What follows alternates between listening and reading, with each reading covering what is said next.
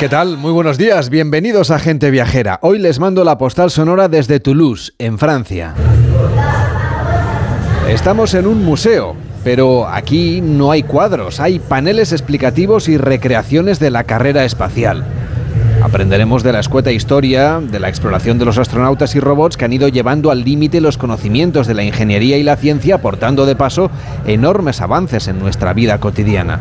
En este paseo podemos viajar en el tiempo para conocer la cosmonáutica soviética recorriendo la mítica estación espacial Mir y observar cómo eran los módulos de la cápsula Soyuz. Más cerca de nuestros días está el cohete Ariane 5 que en julio pasado prestó servicio para colocar en órbita dos satélites de comunicaciones. Es la joya de la corona de la Agencia Espacial Europea y por tanto del sector aeronáutico francés, quizá algo sobre representado en este museo que tiene también atracciones propias de un parque temático. En el año 2005 se inauguró el edificio Australia, que alberga un planetario de 280 asientos, equipado con una pantalla semiesférica de 600 metros cuadrados. Todo un espectáculo para conocer el firmamento. Desde esta ciudad del espacio, en Toulouse, en Francia, les mando hoy la postal sonora de gente viajera.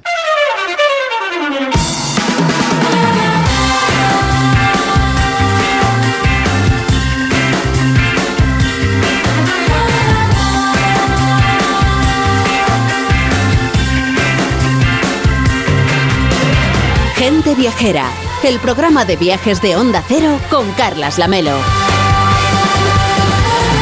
Pues ya estamos aquí para contarles también nuestros viajes, aunque en realidad lo que más nos gusta es escuchar los suyos, sus crónicas viajeras, sus destinos a la carta, sus recomendaciones, con el WhatsApp del programa, el 699-464666.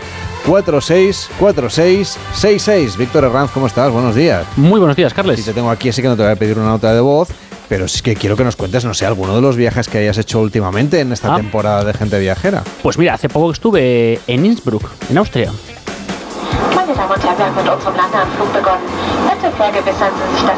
Y nos encontramos concretamente dentro de un avión, en el vuelo de Lufthansa que conecta Barcelona con la ciudad bávara de Múnich, en el sur de Alemania, y escuchamos ya cómo la sobrecargo nos iba dando las instrucciones al aterrizaje. ¿Por qué en Múnich? Porque nos disponemos a montarnos en una furgoneta de camino hasta, de camino hasta Austria y serán dos horas de viaje para el que nos hemos ya preparado.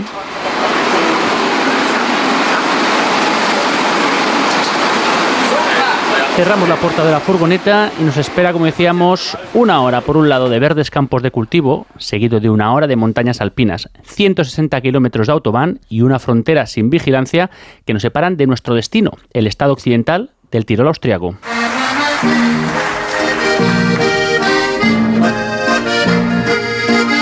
Una de las curiosidades de este viaje. Si usted quiere ir a Innsbruck, en realidad tendrá que volar a Alemania, porque es que queda mucho más cerca el aeropuerto de Múnich, como nos decía Víctor, si uno se acerca hasta Innsbruck. ¿Qué tal el viaje que hiciste por allí? Oye, pues debo decir que aparte que los paisajes son preciosos, hace un calor en el sur de Alemania y en Austria que ríete tú de Madrid y Barcelona, sobre todo por la humedad que hay.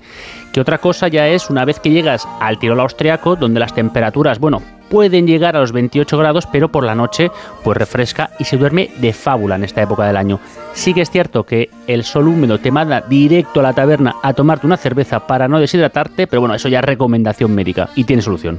Bueno, ya hemos contado lo de los vuelos, que es muy importante que la gente lo sepa, porque mm, es verdad que aunque volamos, a- aunque viajamos a Austria, quiero decir, los vuelos tienen que ser a Alemania porque es mucho más cómodo, ¿no? Desde luego, además, los precios, las conexiones, la autopista. Si no tenemos que hacer escala, siempre en, la capital, en Viena. Y la verdad que se nos alarga mucho el viaje. Y cosas de la globalización. Vosotros habéis recorrido esta ciudad monumental, la capital del Tirol. Son lugares famosos en todo el mundo por esas imágenes idílicas de los tejadillos, de los campanarios. Estamos en los Alpes, un lugar ideal para una escapada, como es la ciudad de Innsbruck, a que suena ese Tirol. Pues mira, justamente a esto y a lo que ya nos imaginábamos antes de llegar. La ciudad vive en sintonía con el entorno natural y, bueno, también el cultural. Y es típico, pues, escuchar el redoblar de campanas en sus templos que, sinceramente, imponen su presencia. Innsbruck es también uno de los lugares en los que podemos ir a disfrutar de la práctica de deporte, sobre todo en invierno, pero también por la arquitectura imperial, por la arquitectura moderna. ¿Cómo ha sido para ti descubrir esa ciudad? Pues la verdad que debo decir que una experiencia única. Literalmente es como te la imaginas tras ver las fotos de la ciudad, esas fotos ¿no? que parecen como, como postales, y bueno, pues allí estuvimos recorriendo la ciudad como escuchábamos en esta entrevista.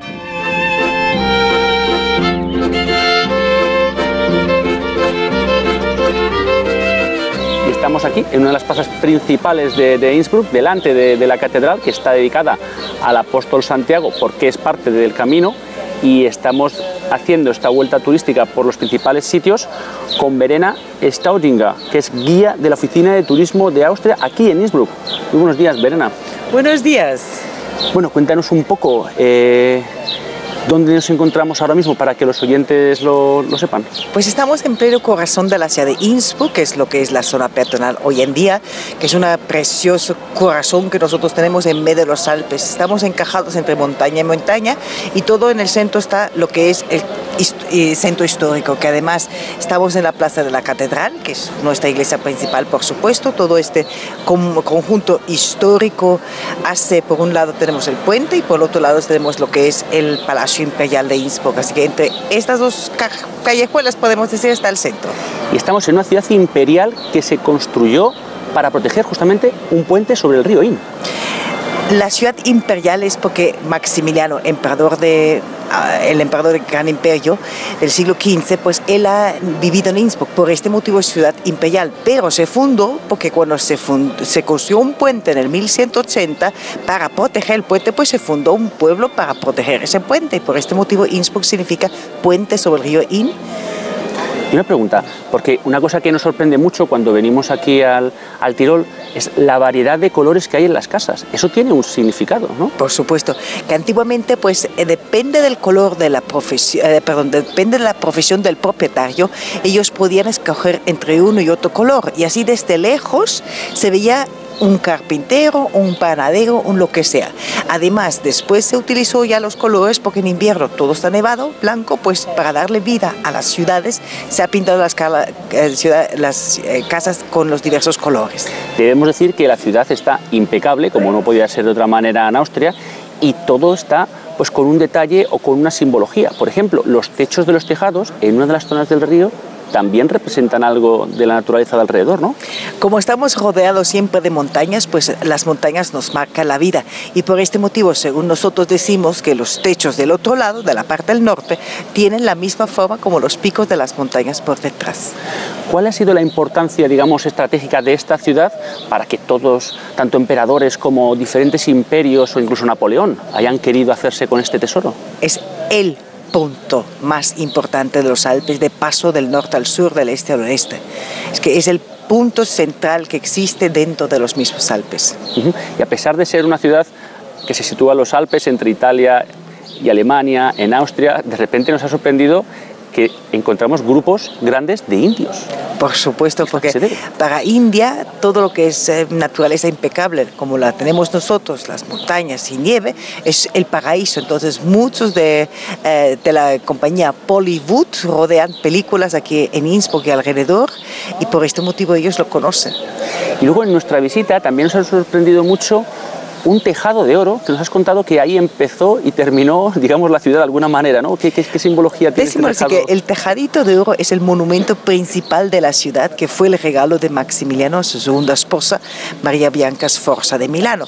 Y es para nosotros el comienzo del final. Todo empieza y termina con el tejadito. Incluso tenemos el registro civil, la sala de casarse, pegado a la sala de divorciarse. Así que todo comienza y termina con el tejadito de oro.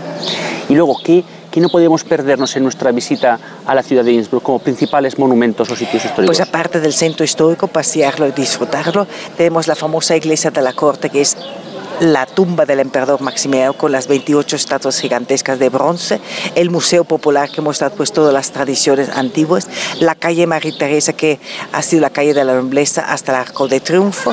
Después en los próximos días vamos a visitar la famosa pintura gigantesca, el trampolín olímpico y mucho más que nosotros tenemos las iglesias, por ejemplo, tenemos 38 iglesias católicas en Innsbruck, de las cuales cada, uno es, cada una es una preciosidad. Y como en todas las buenas familias, siempre hay alguna pelea. ¿Qué, qué discusión tienen entre Viena y Innsbruck por la propiedad de los restos de Maximiliano? Pues Maximiliano en principio quiso estar enterrado aquí en Innsbruck, pero como no lo dejaron entrar por las deudas, lo echaron. Él se fue a Viena, se murió en Viena, lo enterraron en Viena y desde entonces nosotros estamos peleando y luchando con Viena, ellos en los restos, nosotros la tumba. Decíamos que aquí desde la plaza donde nos encontramos, de frente a esta catedral dedicada al apóstol Santiago, si nos levantáramos y diéramos una vuelta, veríamos todas las montañas que están rodeando la ciudad y que mañana vamos a, vamos a, poder conocer.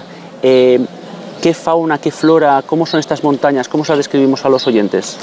Pues yo le diría que por, tenemos dos tipos de montañas. Las montañas del norte, que son rocosas, paisaje espectacular, eso sí, pero no sirven para hacer pistas de esquiar. Es más que nada un mundo de senderismo y de escalar de montaña. Entonces la piedra es totalmente diferente. Mañana vamos a las montañas del centro, que es montañas de granito, son menos inclinadas, más suaves, y son paraísos para esquiar en invierno y paraíso para senderismo no tan difícil. Aquí el tema del cuidado de la montaña es una cosa realmente de, de Estado, ¿no? Tienen incluso una carrera específica, una ingeniería para proteger tanto la naturaleza como a la ciudad, de tanto de las avalanchas como la fauna hay varias asociaciones que se dedican a esa. En primer lugar, pues la Asociación Alpina de Austria, que se dedica a lo que es la protección de las montañas, la naturaleza, los caminos, los, las, eh, las señales y los mapas. Y por el otro lado, pues tenemos las asociaciones aquí en la misma ciudad que intenta de combinar la vida urbana pues con la naturaleza, con la montaña.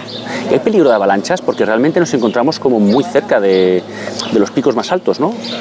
Aquí alrededor de Innsbruck no hay peligro por nada, por supuesto, pero claro, hay montañas que son muy empinadas, como por ejemplo una de las montañas del norte, donde se ha construido simplemente rejas, porque allá pasan pistas de esquiar y ellos quieren evitar las avalanchas. ¿Y la mejor manera para acceder a esa zona es a través es con funicular, desde el centro, centro de la ciudad, en unos 25-30 minutos uno coge el funicular, telecabina, telecabina, está en los picos de los Alpes, con una vista espectacular. Y encima con estilo, porque está diseñado por una arquitecta famosa. Por supuesto, pues, las primeras cuatro paradas son las uh, paradas de la arquitecta Zaha Hadid.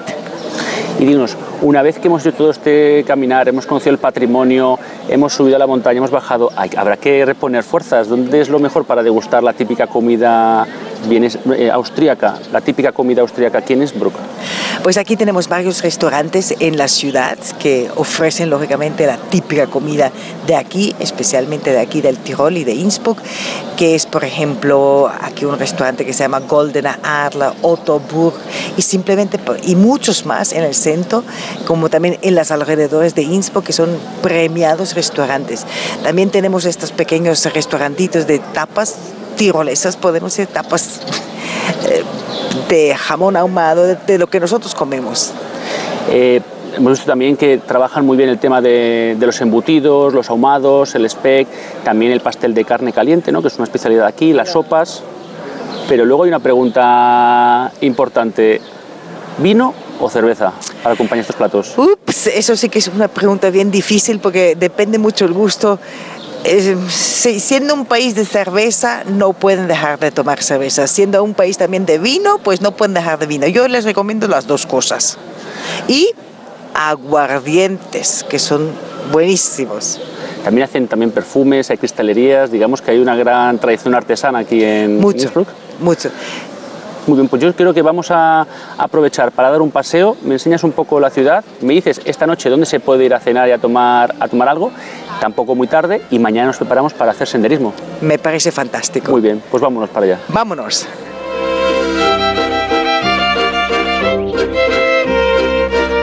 ¿Y cómo continúa esta visita, Víctor?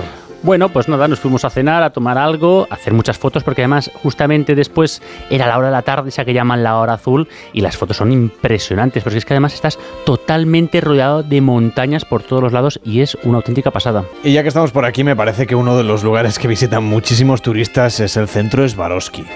Pues sí, la verdad es que es todo un espectáculo. Está solo a 15 kilómetros de Innsbruck, en un pequeño pueblo conocido como Battens, y lo llaman los mundos de cristal de Swarovski. Y no es para menos, porque es que te adentras en todo un universo que ya han visitado más de 10 millones de visitantes y que se ha convertido en una de las mayores atracciones turísticas de Austria, por su arquitectura, por sus obras, por su historia envolvente que te van narrando en cada una de sus salas a través de la música, de las experiencias Todo el diseño, además, desde los jardines hasta el interior, ha sido obra del artista austríaco André Heller.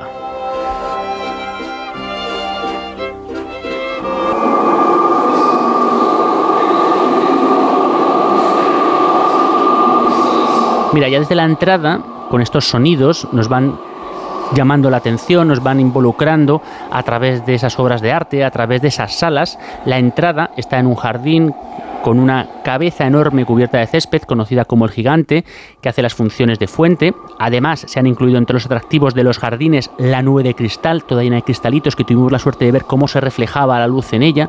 También una piscina espejo. El museo en sí se encuentra, eso sí, debajo del suelo, a lo largo de 16 salas, y hace un maravilloso recorrido por todas las obras de arte hechas con esos cristales de Swarovski, que es lo interesante, ya no es una joyería o es una cristalería, ahora hacen auténticas piezas de arte. Además cuenta con algunas de las más modernas tecnologías para dotarlas de color y brillo, y bueno, por supuesto, eh, también han querido hacer, mm, digamos, un homenaje al sol, porque es realmente su luz la que hace brillar los cristales de Swarovski y han conseguido a través de bueno, estudios científicos traernos al museo cómo se escucha el sol. Pues esto que escuchan es el sol.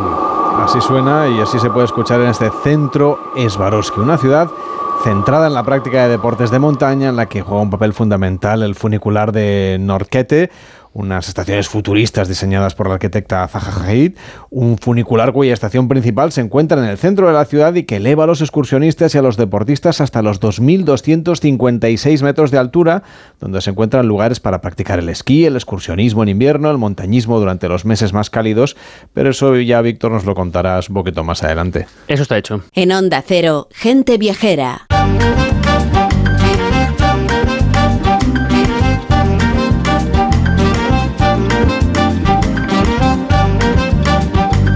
Y acabando casi el mes de agosto, con Enrique Domínguez Uceta seguimos en busca de playas desde donde veamos otras playas, pero podemos decir que buscamos playas con paisaje por encima del horizonte. Y hoy nos vamos a ir hacia el sur, hasta el archipiélago canario, en busca de costas especiales, donde claro se vea también otro país. Hola Enrique, ¿dónde vamos exactamente? Bueno, pues eh, vamos a ir a las Islas Canarias. Hay pocos sitios en el mundo para disfrutar del mar como Canarias y por eso estaba pensando en uno de los tipos de sitios más interesantes de nuestras costas, que es el de las costas que se miran entre sí con el mar por medio. No son costas eh, para mirar el horizonte, son costas para ver otras costas. Y esa imagen a mí me encanta en algunos lugares tan bonitos y tan interesantes como el canal de mar que separa las islas de Tenerife y de La Gomera. Es uno de mis favoritos, por lo que es en sí mismo y también por lo que tiene a los dos lados. Casi todo el mundo tiene en mente eh, la forma que tiene en el plano esa maravillosa isla de Tenerife, que es una especie de triángulo con forma de cartabón, verde en la costa norte y más seco en las costas sureste y suroeste. Y frente a esta última, a la costa suroeste, se encuentra la isla de La Gomera.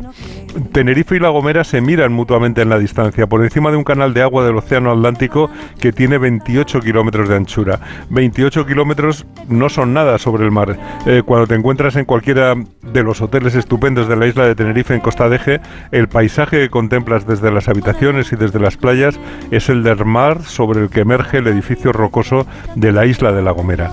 Las nubes, los atardeceres, las puestas de sol con la silueta de la isla de La Gomera sobre el horizonte marino, la verdad que son una verdadera gozada, son estupendas. Y si buscamos hotel más al norte, en Guía de Isora, en el Gran Media Palacio de Isora, o en Abama, que ahora es de H Partners, tenemos La Gomera aún más cerca. Parece que la tenemos casi al alcance de la mano. Bueno, pues eh, si las vistas desde La Gomera, desde Tenerife, son preciosas, también lo serán las vistas contrarias, ¿no? De La Gomera hacia Tenerife.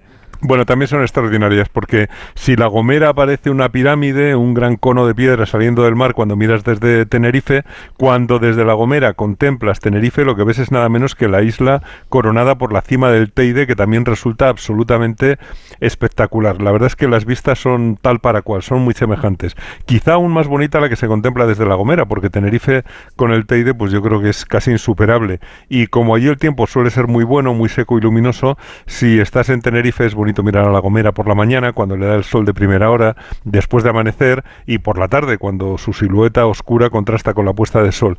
Y desde La Gomera es preciosa la caída de la tarde porque los rayos del sol rasante iluminan la costa de Tenerife con esos colores anaranjados y limones y puedes ver cómo las sombras van subiendo desde el mar por la costa hasta que solamente dejan iluminada la punta del Teide como si fuera la brasa de un cigarrillo en lo alto y también es una sensación extraordinaria.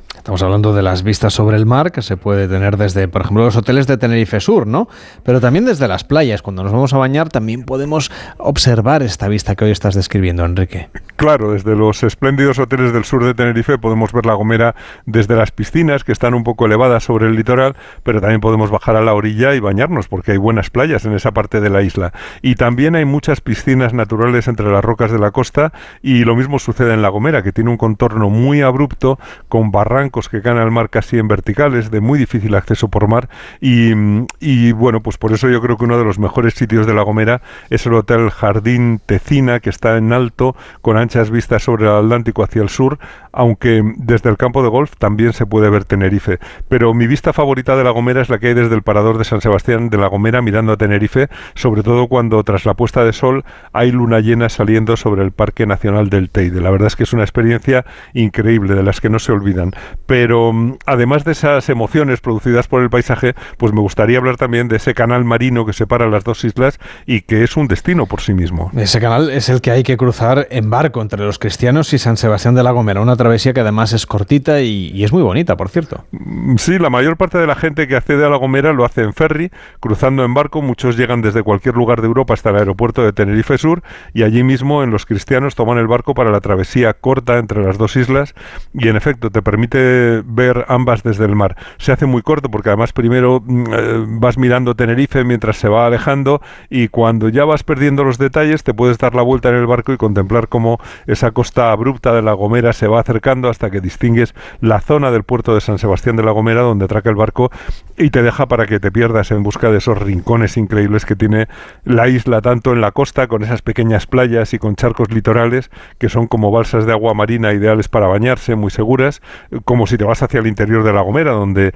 está ese Parque Nacional de Garajonay con sus bosques de laurisilva que está declarado Patrimonio de la Humanidad. La verdad es que la isla es una joya con más de un millar de endemismos, por algo es Reserva Mundial de la Biosfera.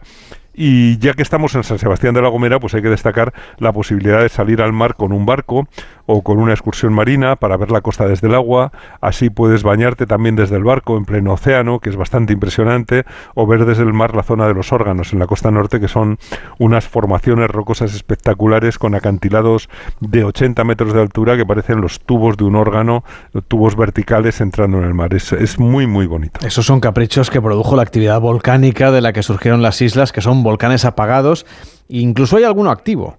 Mm, bueno, sí, el Teide, sin ir más lejos, está activo, aunque no produce iluminación nocturna como el Etna o el Stromboli.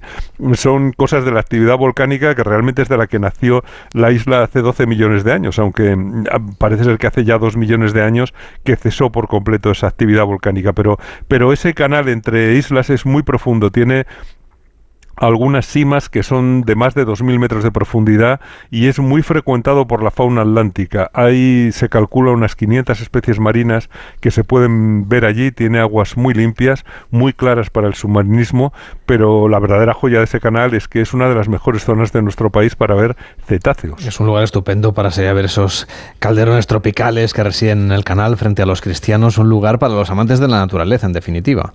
Mm, bueno, así es. El canal entre La Gomera y Tenerife es uno de los mejores observatorios de cetáceos del mundo. Allí además se encuentra una colonia residente de calderones que viven permanentemente en ese canal.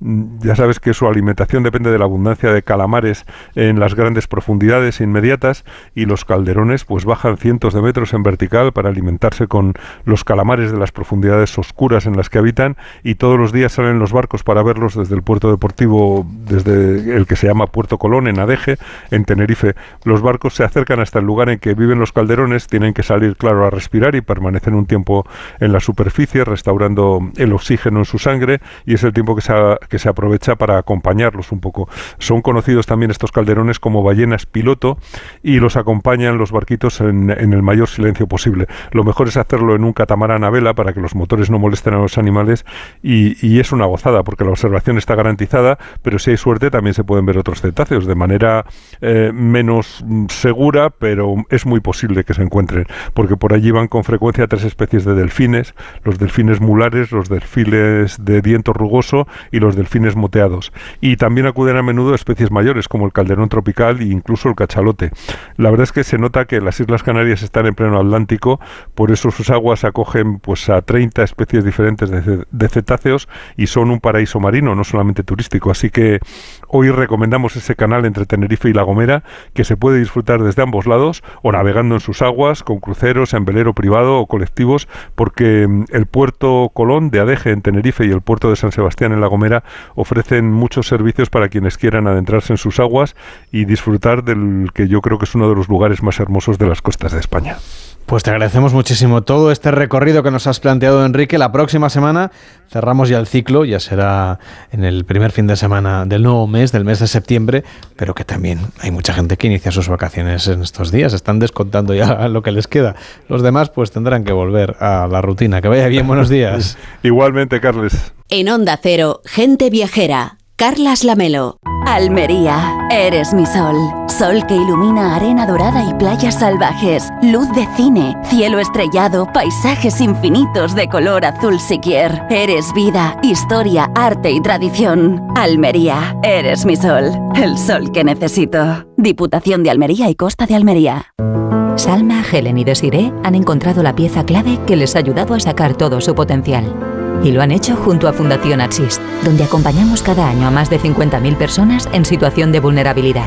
Tú también puedes convertirte en su pieza clave, porque contigo todo encaja. Descubre más en fundacionaxis.org. Solo los más rápidos disfrutarán de ofertas increíbles en el corte inglés. Para ir haciendo boca, ¿qué te parece un jamón de cebo 50% raza ibérica a 99 euros? Me parece que te vas a poner a ver tutoriales para aprender a cortarlo de una vez. Así son las ofertas límite en el corte inglés, del 24 al 27 de agosto en tienda web y app.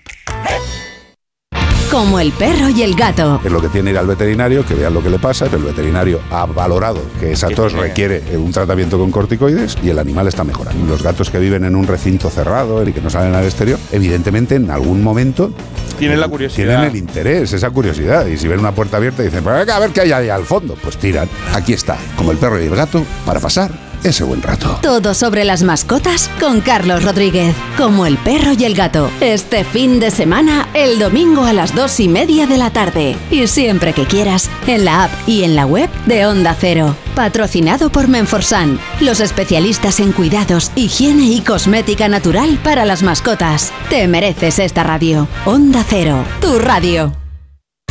Empieza el fin de semana con Susana Pedreira. Por fin es verano y en la radio nos permitimos un alto en el camino, con nuevas voces, con otra actualidad, con muchos planes, con libros, viajes, risas y sobre todo con muy buena compañía. Un alto en el camino, una parada para disfrutar de las mañanas del fin de semana. Sábados y domingos desde las 8 de la mañana con Susana Pedreira. Te mereces esta radio. Onda Cero, tu radio.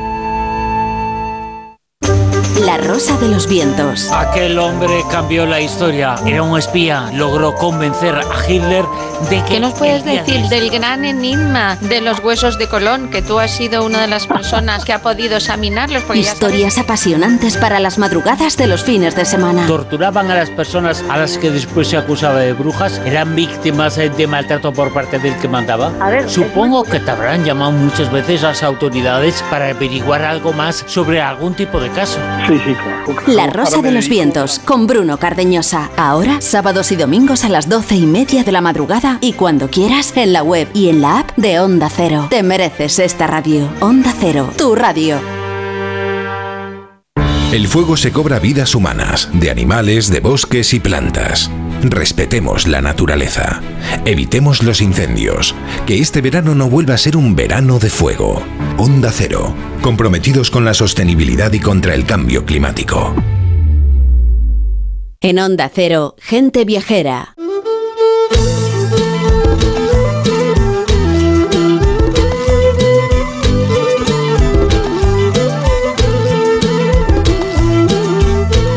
Nos alejamos ahora de los destinos internacionales más conocidos para conocer un tesoro en el sudeste asiático. Hablamos de Camboya. Este país reúne una gran riqueza en sus zonas rurales gracias a los templos de Angkor, Patrimonio de la Humanidad por la UNESCO, y a las tradiciones y cultura camboyana que hoy vamos a descubrir junto a Salvador Fernández, director y fundador de la agencia de viajes Camboya Increíble. ¿Qué tal? Buenos días. Hola, ¿qué tal? ¿Cómo estáis? Llevan 15 días organizando, 15 años quiero decir, viajando, organizando viajes a Camboya, un destino que no sé si vamos mucho los españoles a Camboya. Bueno, sí, eh, sí, sí que va, va mucho español eh, en una buena parte de los casos como extensión de países vecinos, eh, desde Tailandia o desde Vietnam. Pero claro, esto hace que solo conozcan los templos de Angkor, que aunque son impresionantes, no reflejan la realidad del país ni, ni tampoco te da pie a conocer la cultura a fondo. O sea, Salvador, tu recomendación sería que dediquemos a Camboya unas vacaciones completas. Indiscutiblemente, ¿no? es que de hecho todos nuestros viajeros quedan sorpre- sorprendidísimos de todo lo que ven, todo lo que hacen, todo lo que conocen y sobre todo la posibilidad real de conocer un país absolutamente diferente. ¿Y de cuántos días estamos hablando? ¿Cuánto nos recomiendas que nos reservemos en el calendario para irnos de viaje a Camboya?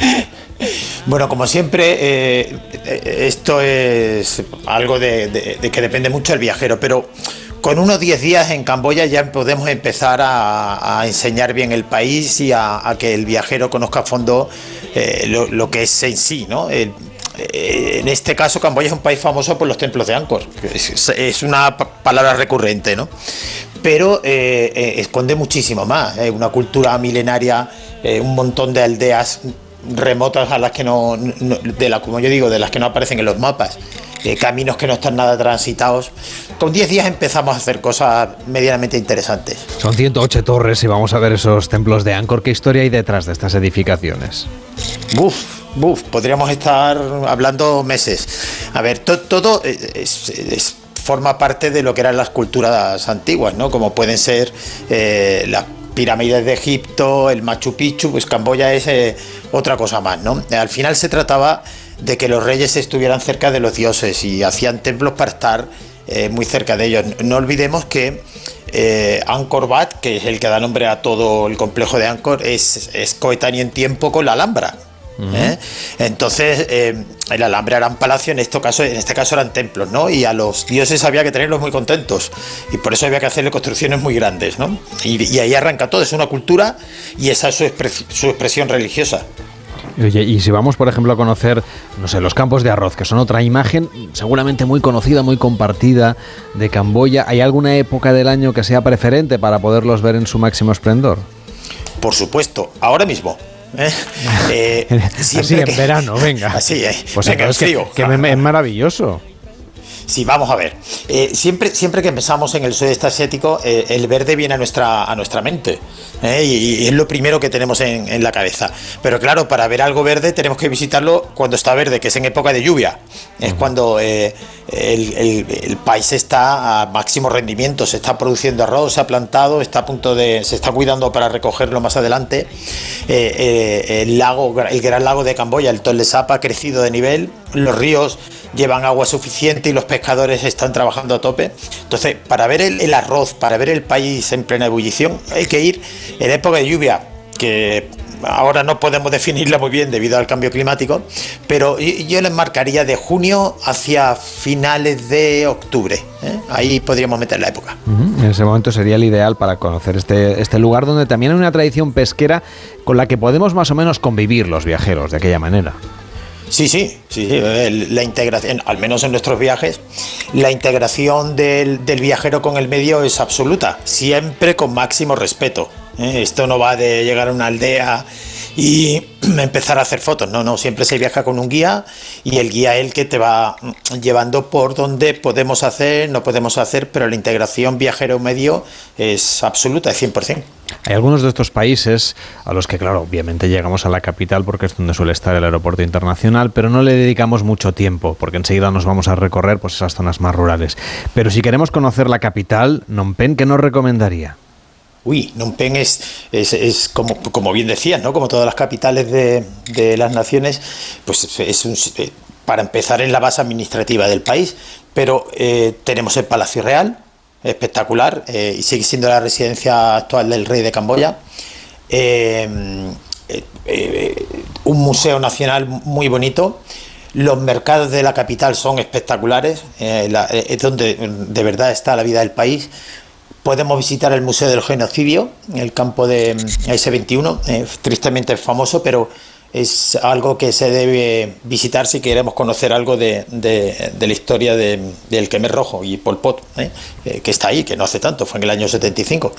entonces, Phnom Penh es, es, una ciudad que da para un día de visita y denso, sin parar, empezando por la mañana y terminando bien entrada la tarde, sin parar un segundo. Hablamos antes de cuándo ir a ver esos campos de arroz. Hay otra fecha singular que merece la pena ya irse apuntando, reservándose si uno puede para ir a ver Camboya, que es coincidiendo con el Festival del Agua. Eso va a ser en noviembre, que se celebra en esos tres días. Pues mira, precisamente se celebra que se va el agua, aunque parezca mentira, ¿no? Que el nombre no, no sea muy indicativo. Que se acaban las lluvias, ¿no? Qué diferencia con la sequía que tenemos en España. Efectivamente.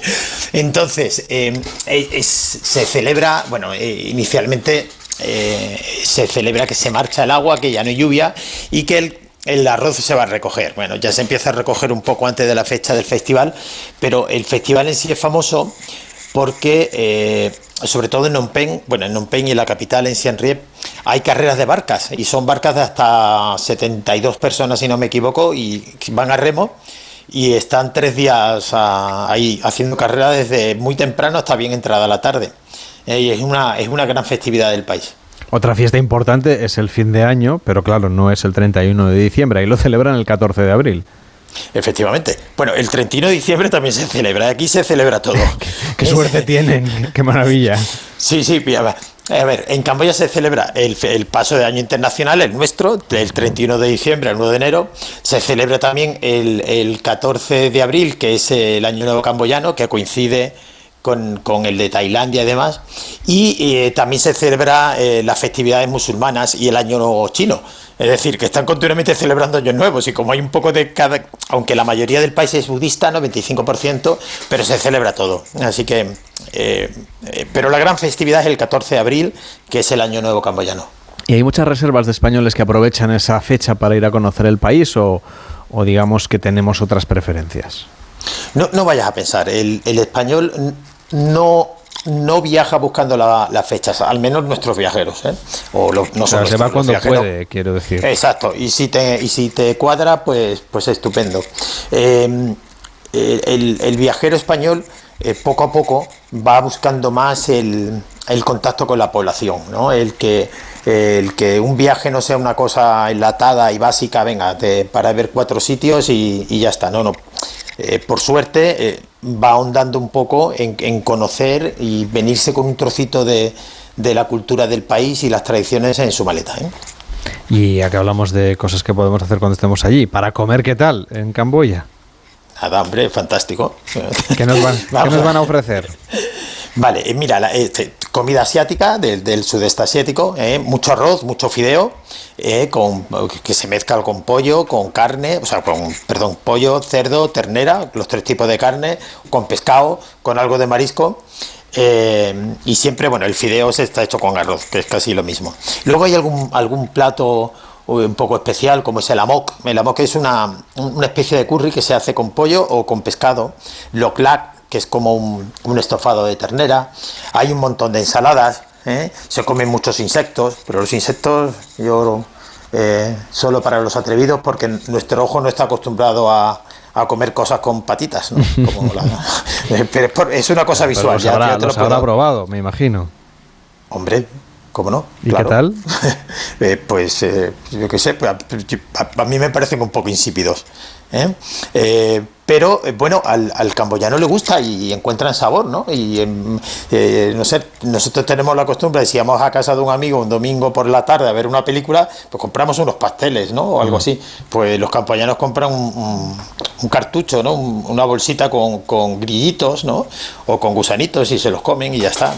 Es algo así. Donde a una lo que vieres, habrá que probarlos, claro. Sí, sí, no, no, están buenos, están buenos, no están, no están malos. Insisto, insípidos, pero se comen, no, no hay ningún problema. Bueno, pues eh, salvaremos, digamos, esa distancia mental que tenemos respecto a lo de alimentarnos de los insectos y disfrutaremos de Camboya, un destino que hemos conocido hoy con Salvador Fernández, director y fundador de la agencia de viajes Camboya Increíble. Hasta la próxima. Buenos días. Muy bien, muchas gracias, ¿eh? un saludo a todos.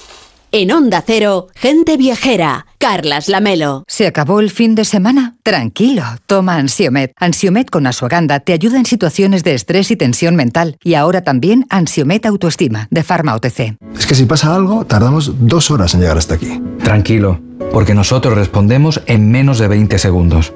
¿Ves? Con las cámaras y sensores ya está todo protegido. Así, si alguien intenta entrar a robar o a ocupar tu casa, nos enteramos antes y facilitamos las imágenes a la policía para que puedan actuar cuanto antes. Este verano protege tu hogar frente a robos y ocupaciones con la alarma de Securitas Direct. Llama ahora al 900-272-272. Este verano empápate de los contenidos de AmiBox. Y diviértete mientras pescas los mejores trucos para gestionar la información que recibes, creas y compartes. Ponte en forma para crear tus propios contenidos de manera segura Ya sabes. con algunas de las caras más conocidas de las redes y de la tele. Buen rollo. Encuentra todos los vídeos en atresamibox.org. Y para los más pequeños, AmiBox Kids. ¡No te lo pierdas! AmiBox. Este es un mensaje para todos los oyentes de radio y es solo para decir gracias. Gracias por dedicarnos tres horas cada día. Gracias por escucharnos en casa, en el coche, en el trabajo, en un móvil o donde sea, en directo o en podcast. Gracias por tu fidelidad, porque gracias a ti, la radio sigue siendo un gran medio, el más creíble, en el que más confías y el que mejor te informa y entretiene. El medio del día a día, de la actualidad al instante y que te acompaña siempre estés donde estés. Radio Value, la Asociación de Radios Te da gracias a ti. Este domingo continúa la tercera jornada de liga en Radio Estadio. El Barcelona visita el Estadio de la Cerámica para enfrentarse al Villarreal. Desde Mestalla, Valencia, Osasuna. Y en el Estadio de San Mamés, Athletic de Bilbao, Betis. Con las paradas habituales en los campos de Segunda División. En Fórmula 1, Gran Premio de Países Bajos. Y segunda etapa de la Vuelta Ciclista España. Este domingo, desde las 3 de la tarde, vive el deporte en Radio Estadio. Con Edu García. Te mereces esta radio. Onda Cero, tu radio. La espera se ha hecho larga, los días eternos, pero por fin llegó y ahora toca disfrutar. Días de verano, de planes, descanso, ocio y diversión. Hagas lo que hagas, te acompañamos. Este verano, Onda Cero va contigo, con una programación variada y entretenida que te hará olvidar las altas temperaturas, debates de interés, las voces de la actualidad, cultura e historia, viajes y deporte, y como siempre, el mejor humor. Este verano, Onda Cero. Tu radio. Los incendios forestales activos están destruyendo bosques y cultivos, acabando con la fauna, arrasando nuestro país. Luchemos contra el fuego, actuemos con responsabilidad y extrememos las precauciones. Evitemos tirar colillas o dejar residuos en el campo. Disfrutemos de las barbacoas en los lugares permitidos. Entre todos, podemos pararlo. Onda Cero, comprometidos con la sostenibilidad y contra el cambio climático. Más información, más participación, más contenido. Hay más de una razón para que prefieras ondacero.es. En ondacero.es tienes la radio en directo, la actualidad y las noticias al momento. Y por supuesto, lo mejor y más destacado de cada programa, para que puedas escucharlo donde y cuando quieras. ondacero.es.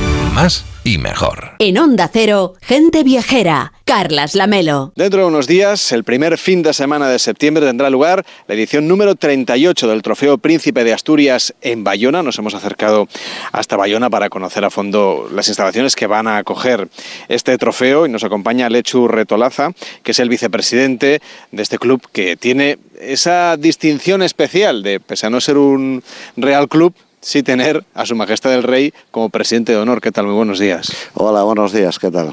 Y todo eso tiene historia, claro.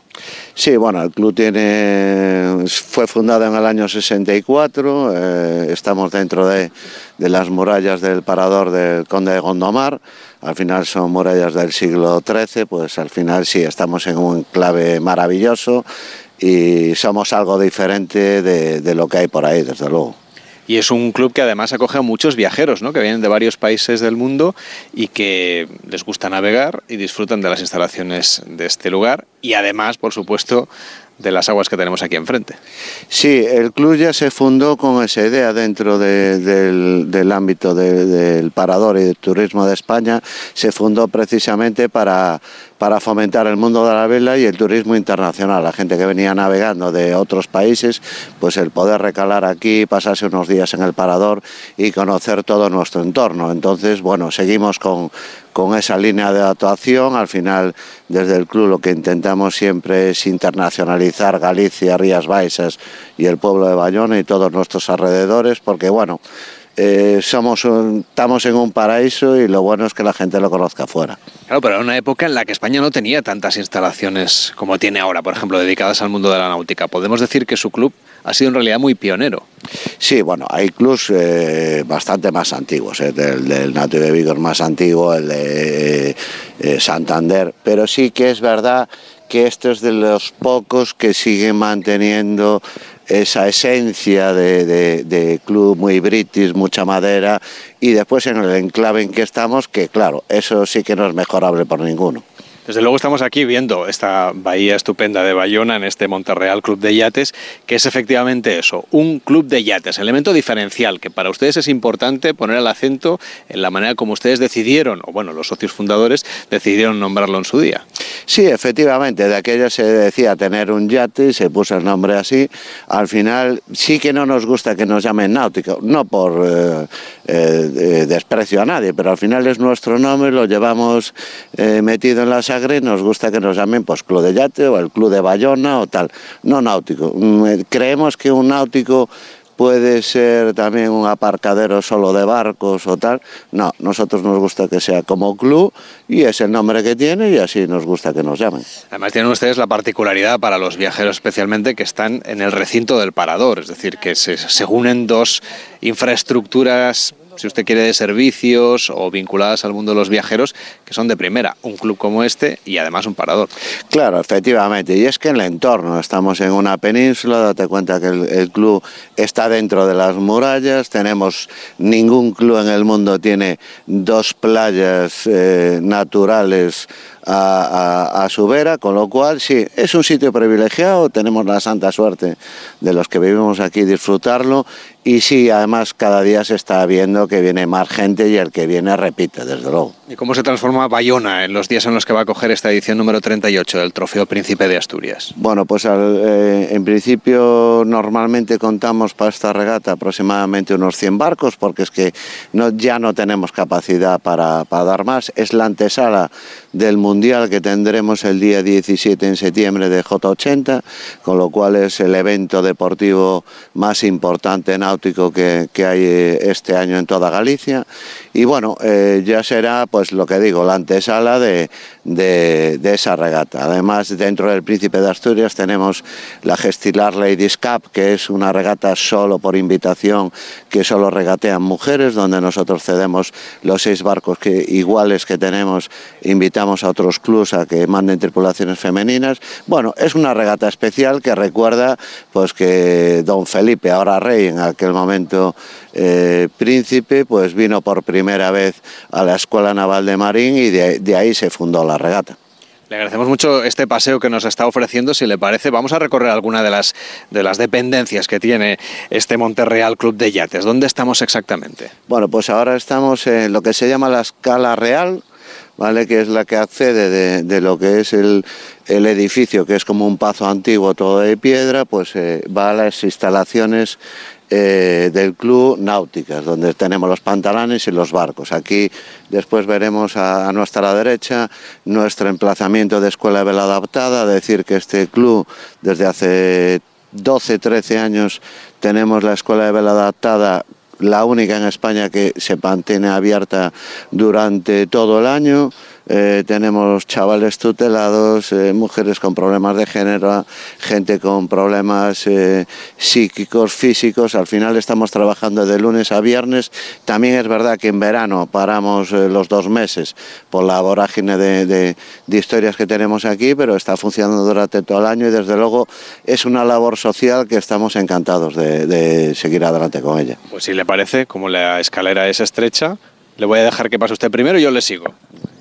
Me estaba contando la labor social que realiza el club, que sobre todo está muy vinculada obviamente con Bayona y con el territorio, ¿no? ¿Hasta qué punto es importante un club como este a nivel social en, un lugar como Bayona? Pues yo creo que, eh, vamos a ver, nosotros empezamos, pero creo que nosotros debemos de devolver la sociedad eh, pues cosas que nos aporta y desde luego ese granito de arena ponerlo para la gente que lleva unas mochilas encima que le han venido dadas, creo que estamos obligados a, a más de la parte deportiva, eh, echar una mano. Eh, ya te digo, empezamos hace 12, 13 años, eh, poquito a poquito. Hoy en día tenemos, tenemos barcos especializados pues, para gente con problemas físicos. Después vienen pues, chavales que tienen problemas psíquicos, vienen con sus monitores, ya llevan muchos años. Además es un placer verlos, porque en, ple- en pleno febrero que hace mal día no se plantean no salir a navegar. Se ponen sus trajes de agua, tal, salen a navegar siempre. Entonces, bueno, se abstraen un poquito de, de la mochila que hablábamos antes y creo que eh, mm, estamos muy orgullosos de las regatas que hacemos, mundiales, campeonatos y todo, pero yo creo que es la parte que más... eh, como socio, como directivo y como club, más orgullosos estamos de hacer. Estamos caminando por estos pantalones que la verdad eh, nos ofrecen una vista estupenda sobre esta bahía de Bayona y vemos obviamente la recreación de la carabela que llegó desde América y que trajo la gran noticia a Europa del descubrimiento del Nuevo Mundo.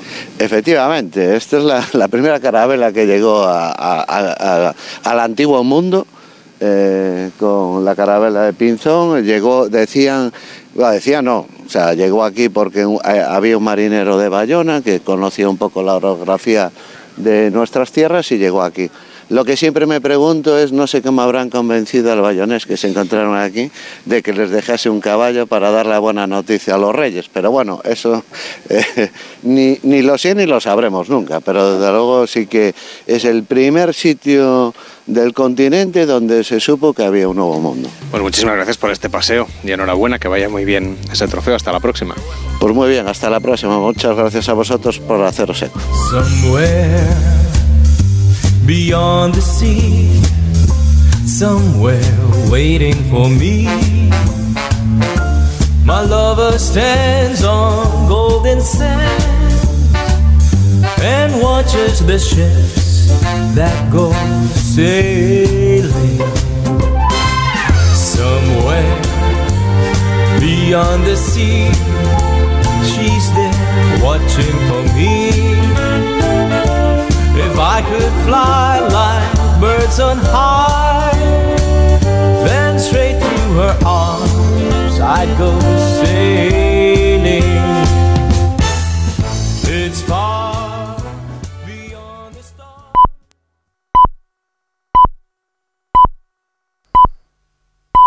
Es la una, mediodía en Canarias.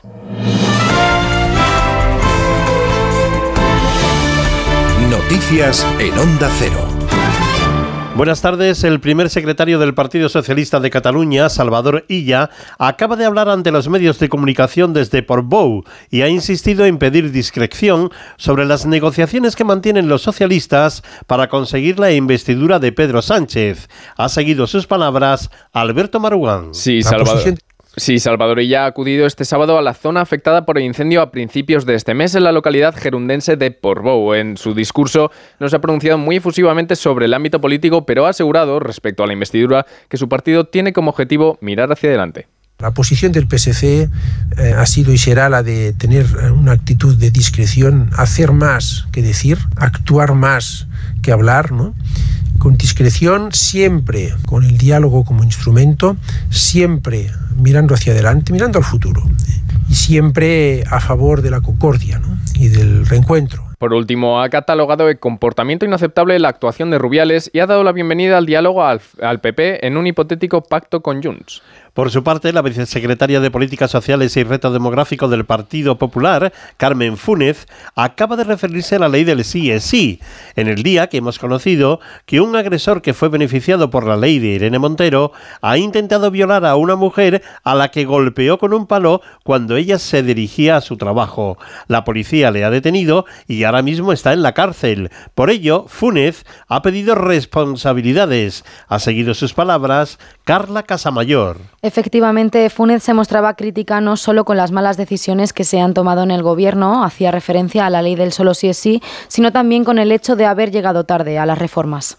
Esto, desgraciadamente, va a ser un goteo de rebajas de condenas, de escarcelaciones y de poner en la calle agresores sexuales que, como en el caso de dos hermanas, pueden cometer delitos y pueden agredir a más mujeres. Le exigimos a Pedro Sánchez que esto no se arregla con un perdón, que esto se arregla con la asunción de responsabilidades. Además, la vicesecretaria de Políticas Sociales y Reto Demográfico del Partido Popular recalcaba su compromiso con el sector agrario y con ese pacto del agua tan necesario en los tiempos de sequía que vivimos. El Papa a los jóvenes rusos sean artesanos de paz en medio del conflicto.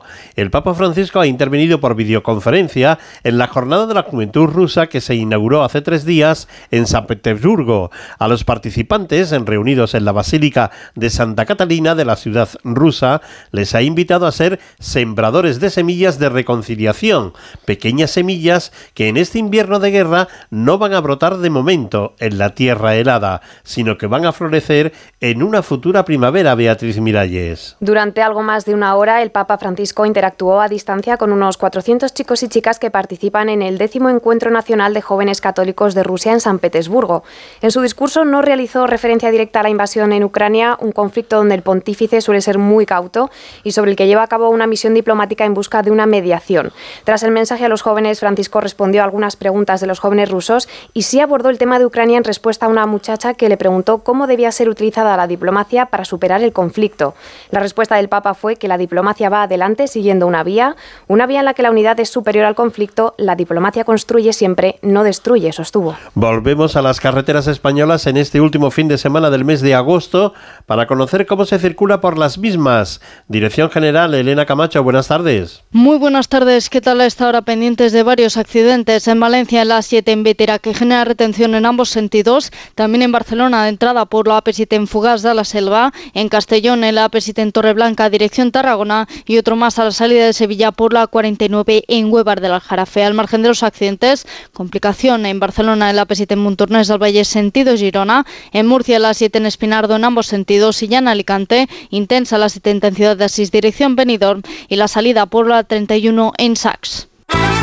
Información deportiva que nos trae Carmen Díaz. El Consejo Superior de Deportes eleva al Tribunal Administrativo del Deporte una petición razonada contra Luis Rubiales que posibilita la adopción de una medida de suspensión cautelar y provisional de Rubiales como presidente de la Federación.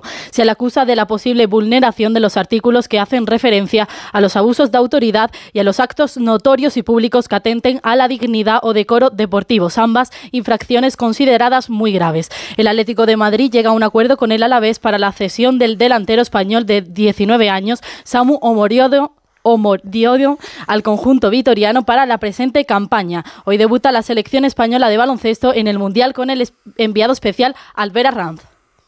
Así es, Carmen, será a partir de las tres y media de la tarde, desde las tres en el Radio Estadio de Onda Cero y ante la a priori cenicienta del Grupo G, Costa de Marfil, España, que comparece en esta Copa del Mundo como vigente campeón del torneo, vigente campeón de Europa y número uno del ranking mundial, precedida su partido en este Indonesia Arena de Yakarta por el de nuestro próximo rival el lunes, Brasil, que se está imponiendo sin problemas a Irán, a 8-19 para la conclusión del partido, dominan los eh, brasileños a los persas 50-83, otros resultados de esta segunda jornada tras prórroga. Sudán del Sur 97, Puerto Rico 101, Cabo Verde 60, Georgia 85, Jordania 71, Grecia 92, a la una y media Eslovenia, Venezuela, a las 2 Serbia, China y a las 3 menos 20 el gran favorito Estados Unidos frente a Nueva Zelanda.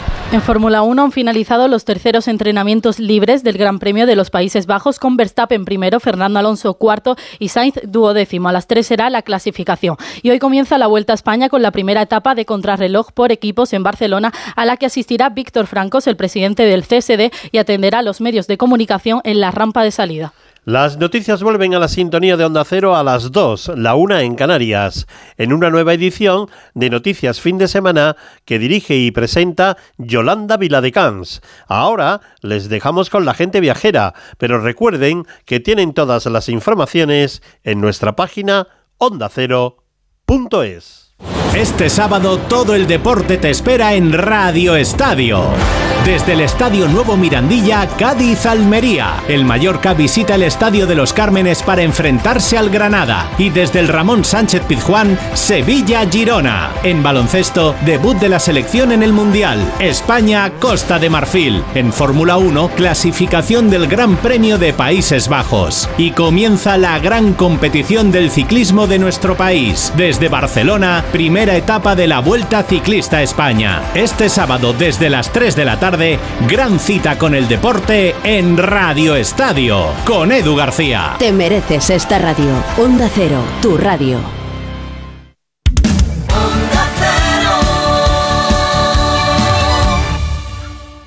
En Onda Cero, gente viajera. Carlas Lamelo.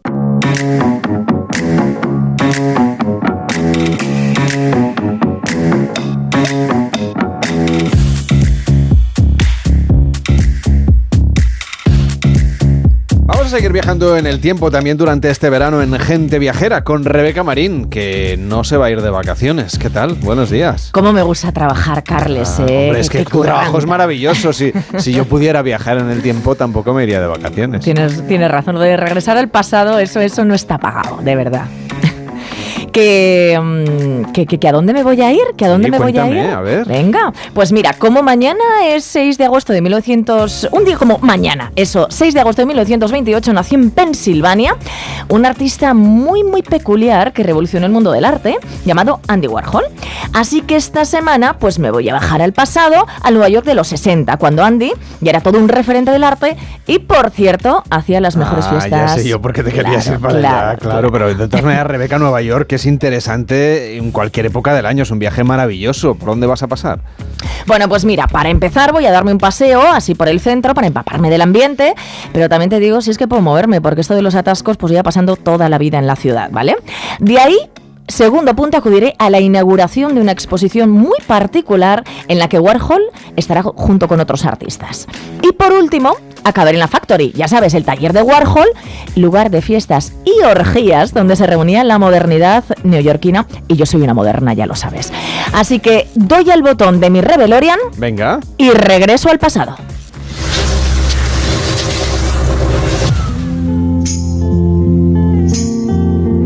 Muy suena, muy bien el sitio donde estás. Sí, ¿no? Bueno, a ver, no te engaño, ¿eh? Eh, Tiene aquí puesto una cosita el señor del taxi, pero lo del tráfico de Nueva York te digo que es infernal en cualquier época a la que te vayas. Estoy en un taxi metida en un atascazo para llegar a tiempo a la exposición. Claro, pues eso, el centro de la ciudad, vamos, que es que no... ¡Come on, come on! Bueno, que no se mueven, no se mueven y tampoco me hacen caso. Bueno, aterrizado en 1964 y me está diciendo el taxista que este lío se debe a que está teniendo lugar una feria mundial en el barrio de Queens, a la que han acudido un montón de países. Bueno, estamos en plena guerra del Vietnam. A Kennedy lo mataron el año pasado y en esta época, la de los 60, pues, pues mira, estás escuchando los pitidos. Esta ciudad es un hervidero de coches, pero también artístico. Mira, mira, estoy justo pasando ahora por el famoso MoMA, el Museo de Arte Moderno de Nueva York. Y en esta época también existe ya el Guggenheim. Bueno, eh, no sabes cómo es recorrer las elegantes tiendas de la Quinta Avenida, que te diría que son mucho más elegantes en esta época que, que- que en nuestro tiempo. Eh, bueno, joder, ¿cómo pita la gente? Que sí, que sí, que, que, que- se mueva ese, que madre mía, qué follón de tráfico. No sé si voy a llegar, ¿eh? Oye, hay un Mustang descapotable blanco precioso delante de nosotros. Claro, es que es el coche de moda en esta época. Y por cierto, me está diciendo el taxista que un, un tal Bob Dylan toca esta noche en un club del Soho. South Houston, ya sabéis, al sur de la calle Houston, ¿vale? Y yo creo que igual me paso, a mí me parece un planazo. Mira, en nuestros tiempos todavía le podemos ver, pero claramente, bueno, pues está como un poquito más decrépito, ¿no? Con todos los respetos para el señor Dylan. Oye, ahora estoy pasando por los suburbios y viendo esos trenes que llevan al extrarradio. Jo, y pienso, y pienso en tan solo, bueno, pues en unos años esos trenes estarán grafiteados por artistas como Basquiat, que por cierto, ¿eh? fue muy amigo de Warhol, más joven, pero muy amigo. Oye, y que a lo tonto con este tour ya esté llegando a la exposición. Eh, jo, qué ganas tengo. La verdad es que voy monísima. A ver si me encuentro. ¿eh? Eso que hay un, que un atascazo, como nos decías, ¿eh? Se te echa un poquito el tiempo encima. ¿Qui- ¿Quién hay por ahí? Cuéntanos, haznos un poco de... Bueno, a ver, a ver, a ver, a ver, menos mal que me he venido, ¿sabes? Como de punta en blanco, ¿vale? Eh, porque estoy en la Galería Bianchini, en la calle 57. Bueno, ya oyes el bullicio, ¿no? Es abarro- abarrotado de gente. Y, y te digo una cosa, este es el place to be. El lugar donde estar, donde está la pomada artística neoyorquina, yo soy muy de la pomada. Todos los modernos están. Estoy viendo a Andy Warhol rodeado de personas, con ese pelo rubio albino, sus características gafas y esa cara de maniquí Carles que te diría que para mí tiene un aire a Camilo VI, ¿eh? Te lo digo. Bueno, la exposición la verdad es que es una fantasía. Se llama The American Supermarket, ¿vale? Y la galería, bueno, pues es como un supermercado. Como irte ahora mismo, pues, pues al Mercadona. Se reparten bolsas del súper con un pavor serigrafiado que ha hecho el mismo Roy Lichtenstein, ¿eh? Que también está por ahí, sí, le veo ahí entre un montón de gente bebiendo champán. Eh, dicen que Warhol y él son muy amigos, pero yo te diría que también tienen sus rivalidades, ¿eh? como dos folclóricas, vamos. Oye, se han recreado pasillos de frutas frescas, conservas eh, y por supuesto están las famosas cajas de Warhol, esas de detergente marca brillo. Las imágenes de... una sopa Campbell's para que Exacto. lo pueda poner yo en mi comedor. Joya, me gustaría a mí tenerla, ¿eh? Eh, Porque esas imágenes de las latas también, bueno, ya sabes que fueron una de sus obras más relevantes. Y, y con ellas creo lo el llamado pop art, que es el arte popular, ¿no? Llevó los objetos cotidianos de nuestra vida y los elevó a arte. Bueno, que en esos años, en estos, ha nacido una estrella y esa es Andy Warhol. Oye, también está por aquí, que te va a encantar, que yo sé que eres buen lector, Truman Capote. Hombre, madre ¿Eh? Dios. Peggy Guggenheim, que la veo por allí, que está muy animada, bueno, ella siempre muy animada. Y bueno, oye, yo creo que, que llega un poquito tarde, esto está acabando, están apurando ahí las copas, que son muy de apurar, y ya sabes lo que toca, Carles, a la factory, a la fábrica, el taller de Warhol, donde va a tener lugar, pues el A eso es lo que fiestón. te gusta a ti, claro, el fiestón. Estoy viendo que la noche se te va a complicar un poquito, ¿no? Mira, a mí siempre se complica la noche, ¿sabes? El día, la noche, la tarde. Bueno, eh, mira, dice, dice, mira, estoy ya por aquí, que esto está en pleno centro. Uy, ¿estás escuchando la música? Claro. Eh, los Cramps. Bueno, bueno, bueno, estoy teniendo una suerte, los estoy viendo en directo. Eh, mira, si es que no sé para qué me invitan, si saben cómo me pongo. Esto lo dice un amigo. Bueno, pues si están sonando los Cramps, que, que son muy amigos, esto es brutal. Estamos en la quinta planta de un edificio del Midtown, vamos en pleno centro, como te decía, y es el taller industrial, bueno, pues yo creo que más inmenso que he visto, con paredes recubiertas de pintura plateada, hay papel de estaño, espejos rotos. De hecho, muchos la llaman la Silver Factory. La factoría o la fábrica de plata, claro, por esas paredes plateadas. Date cuenta que en realidad, a ver, que esto es el taller donde imprime las serigrafías, bueno, pues las famosas de, de Marilyn Monroe que hemos visto en todos los colores, ¿no? No sabes que yo Eh, tenía unas en el baño donde vivía antes. Ah, sí, pero, pero, pero no eran verdaderas como no las que eran estoy viendo, ¿no? pero eran, eran copias. Como él copiaba, pues no me sentí tan mal. Bueno, al final es verdad, o sea, si es que todo es una copia, así es el arte. Eh, oye, mira, aquí al lado tengo a unos que están rodando una película y otro está pintando Vamos, esto es un laboratorio artístico, pero sobre todo es el epicentro de las fiestas. Mira, tengo al lado, no voy a hablar muy alto, que si no parezco una friki fan, a Mick Jagger. Vaya. Te lo juro. Mucho más joven, claro. Jovencísimo, eso te iba a Sí, decir. sí. Igual de delgado, también te lo digo, ¿eh? Liechtenstein, que, que se ha venido desde la Expo, Lou Reed y el resto de la Velvet Underground. Pues que date cuenta que esta gente no era tan famosa entonces, ya eran modernos, pero no tan famosos. Bueno, bueno, y aquí viene la cosa. Dos están meando en un cuadro directamente. Claro, bueno, a ver, esto es muy de Warhol, ¿eh? Claro. Esos cuadros luego él los expone y saca una pasta, claro, así era él. Bueno, por aquí pasaron incluso Dalí y el mismísimo Fernando Arrabal, que la verdad es que con este percal, pues hombre, pues pegan mucho. Hay, hay ahí una modelo semidesnuda, dos drag queens. Mira, yo me voy a servir una copa porque, claro, estoy tan flipada con el ambiente que que no luego nos creamos modernos los de hoy en día. ¿Yo? En Yo soy una moderna de eran- pueblo. Eran mucho más modernos en la época de Warhol. Vamos, yo todavía no me veo en un cuadro y no sé si lo haré nunca, te lo digo. Eh, mira, yo los estoy mirando como si fuera efectivamente una señora de pueblo, que es lo que soy, pero no te creas que son muy conscientes porque eran todos finos. Digamos que aquí las drogas, hombre, pues se llevan un poquito por estos lares. Pero, en fin, bueno, que, que, que, que estas, todas las personas que están aquí lo van a petar en sus campos, en la literatura, en el arte, en la música. Es el centro de la contracultura neoyorquina. Así que, bueno, pues a ver, yo qué sé, igual no son tan malas las drogas. Mira qué bien les ha ido a ellos, ¿no? Uy, mira. ¿Y eso que se oye qué es? Eh, pues, pues- pues mira, es que esto es una locura. Hay dos chicas que están intentando cantar algo y digo intentando cantar porque yo soy mejor en el karaoke, te lo digo, ¿eh? Son las dos modelos semidesnudas. Bueno, en fin, que con este panorama, pues esto puede acabar, pues como acabó cuatro años después, que en una, mis- una fiesta súper parecida a esta, la artista y presunta amiga Valerie Solanas de Warhol, ¿sabes lo que hizo, no? Que le disparó con un arma. No le mató, pero estuvo a puntito.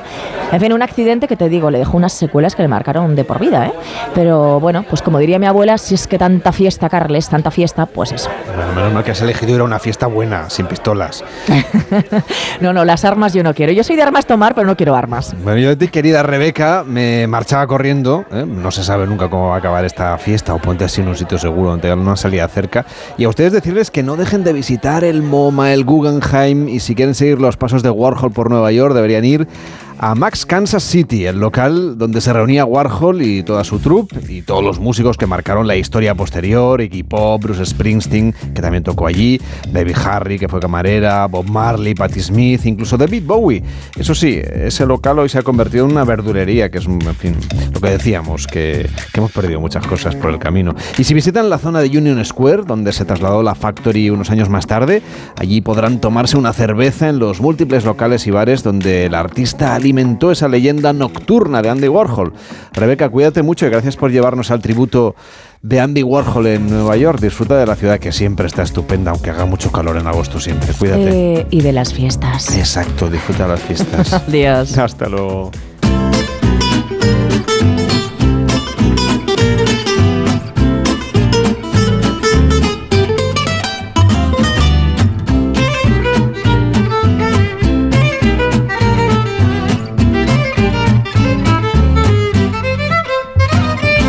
Viajamos ahora hasta uno de los destinos gastronómicos más reconocidos de nuestro país por su cocina tradicional, por el sabor del mar, también por el de la parte más rural vinculada con la tierra y por supuesto porque tiene también un gran plantel de nuevos cocineros que evocan la vanguardia. Hablamos de Galicia, la comunidad autónoma que reúne grandes restaurantes y locales, pues así un poco más mm, tradicionales de toda la vida, que son exponentes de esa cocina gallega de la que hoy vamos a hablar con Sandra Faginas, que es jefa de suplementos Yes, Fugas y UHM de La Voz de Galicia. ¿Cómo estás? Buenos días.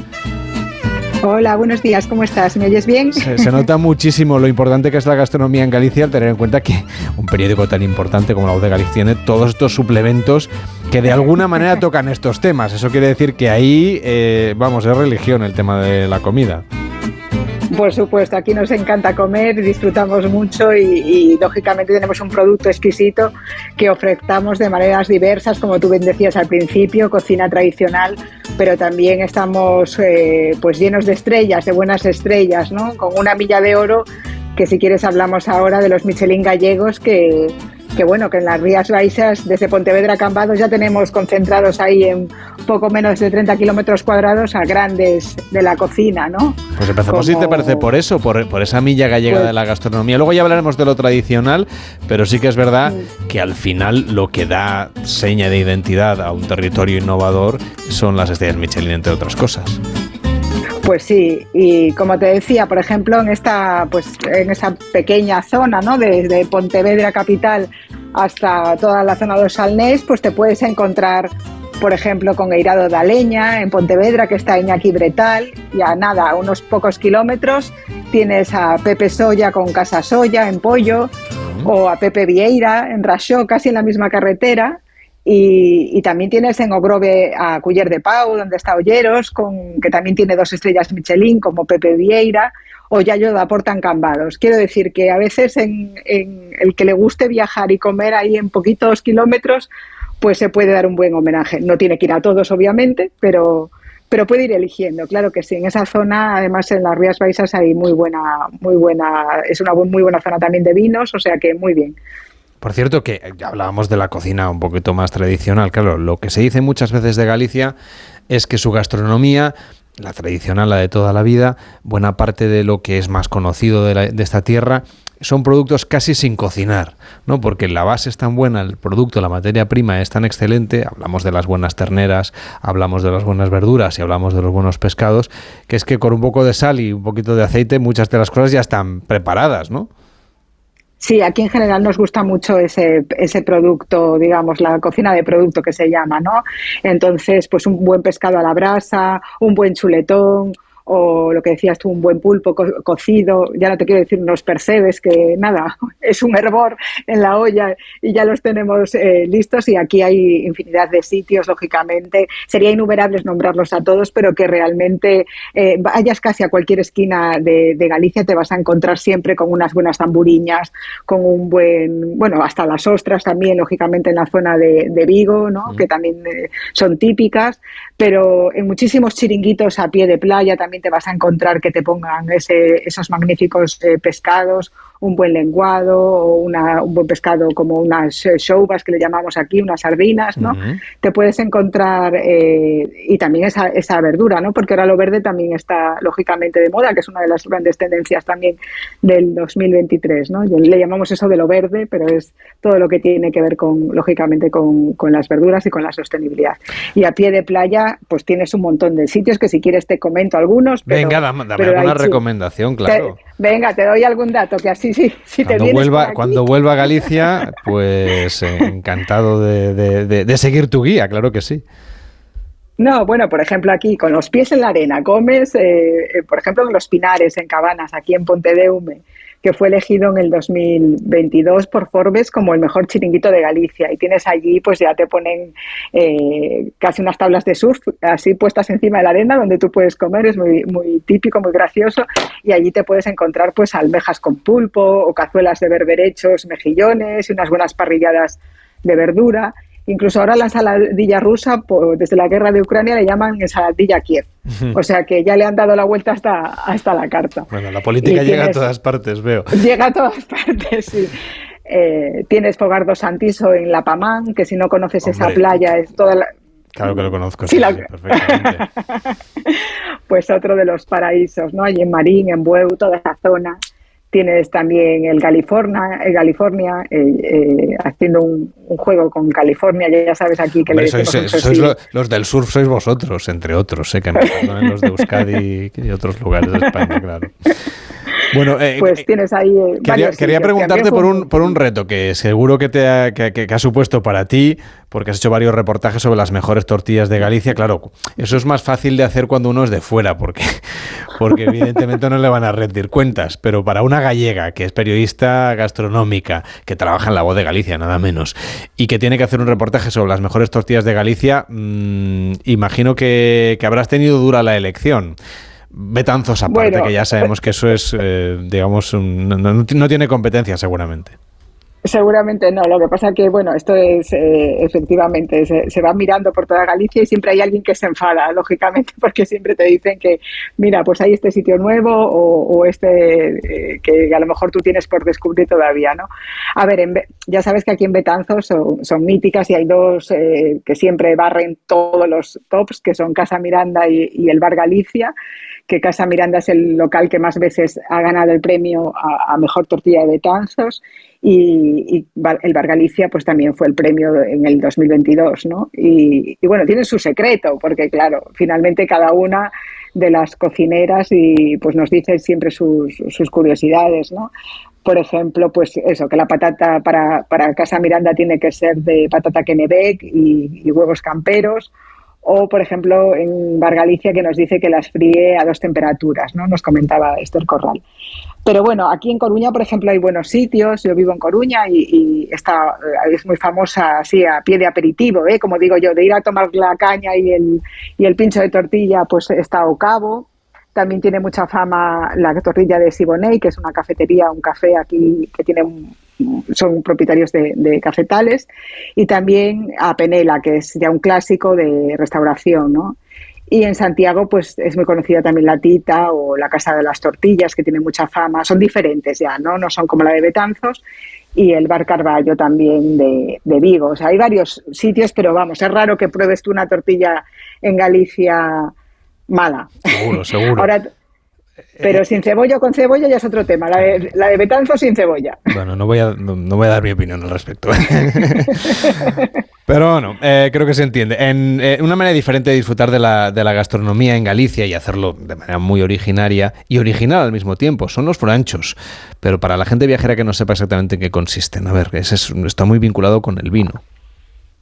Pues sí, eh, los furanchos realmente es un sabor que solo hay en, en Galicia, porque es una cosa muy particular. Son locales que nacieron en su día como alternativa temporal, ¿no? Para liquidar los excedentes de vino de la casa, la gente que hacía vino en casa, y que se han convertido en atractivos turísticos. Antes quedan muy pocos que realmente sean furanchos, furanchos, furanchos, porque muchos ya tienen ahora licencia de bar, porque realmente esto estaba casi es una casa particular, digamos, que tenía que abría una determinada temporada, ¿no? Que cerraba eh, a finales de junio algunos y, que realmente muy en, eso, en el poquito tiempo del excedente de vino, pues, pues daba lo que tenía alrededor y algunas tapas clásicas, unos chorizos o una carne así a la brasa y poco más, ¿no? Pero cada vez se han ido extendiendo y aunque algunos evidentemente cierran, pues es muy fácil encontrarte furanchos eh, para comer debajo de esas parras maravillosas ahora en el verano, donde, donde te ofrecen obviamente el, el- vino de la casa y, y se come pues riquísimo, ¿no? Eh, es comida sencilla y, de producto también, pero muy muy agradable, sobre todo lo que es el lugar, ¿no? Hay muchos en la zona, es típico solo de las zonas de la zona de, de Rías Baixas y, y queda alguno en la Ribeira Sacra, pero algunos en la Ribeira Sacra, pero no es una zona, los furanchos no existen en Coruña, por ejemplo, para que te hagas una idea, ni en la Mariña Lucense, ni nada, solo es en la zona de, vinos y hay muy bonitos en, Redondela y, también en, en la zona, te decía, de la Ribeira Sacra, ¿no? Hay un montón. Sandra Fajinas, jefa de los suplementos Yes, Fugas y OHM de La Voz de Galicia. Gracias por acompañarnos y por presentarnos todas estas propuestas originales para degustar Galicia. Hasta la próxima. Bueno, pues hasta la próxima y aquí os esperamos para que vengáis a, a pasear y a comer y a venir a la Seguro, playa. seguro, cuenta con nosotros. Un abrazo, muchas gracias. En Onda Cero, gente viajera, Carlas Lamelo. Este verano empápate de los contenidos de AmiBox. Y diviértete mientras pescas los mejores trucos para gestionar la información que recibes, creas y compartes. Ponte en forma para crear tus propios contenidos de manera segura Ya sabes. con algunas de las caras más conocidas de las redes y de la tele. Buen rollo. Encuentra todos los vídeos en atresamibox.org. Y para los más pequeños, AmiBox Kids. ¡No te lo pierdas! AmiBox. Es que esta casa se queda cerrada meses y cuando oyes las noticias te quedas preocupado. Es normal preocuparse, es una segunda vivienda. Pero si verificamos que alguien intenta entrar, podemos avisar a la policía para que actúe e incluso desaloje la casa. Aunque con las cámaras exteriores y los sensores podemos detectarlo antes. Así que tranquila, la casa está cerrada, pero bien protegida. Este verano protege tu hogar frente a robos y ocupaciones con la alarma de Securitas Direct. Llama ahora al 900-272-272. Almería, eres mi sol. Sol que ilumina majestuosos pueblos y enigmáticos rincones. Sol que embellece monumentos y descubre tradiciones. Sol que enciende sabores únicos. Luz auténtica, única e inesperada. Eres historia, arte y pasión. Almería, eres mi sol. El sol que necesito. Diputación de Almería y Costa de Almería. En verano, con el sol, el cloro, el aire acondicionado, los ojos se secan e irritan. La solución es Devisión Lágrimas. Devisión alivia la irritación y sequedad ocular. Devisión Lágrimas. Este producto cumple con la normativa vigente de producto sanitario. Salma, Helen y Desiree han encontrado la pieza clave que les ha ayudado a sacar todo su potencial.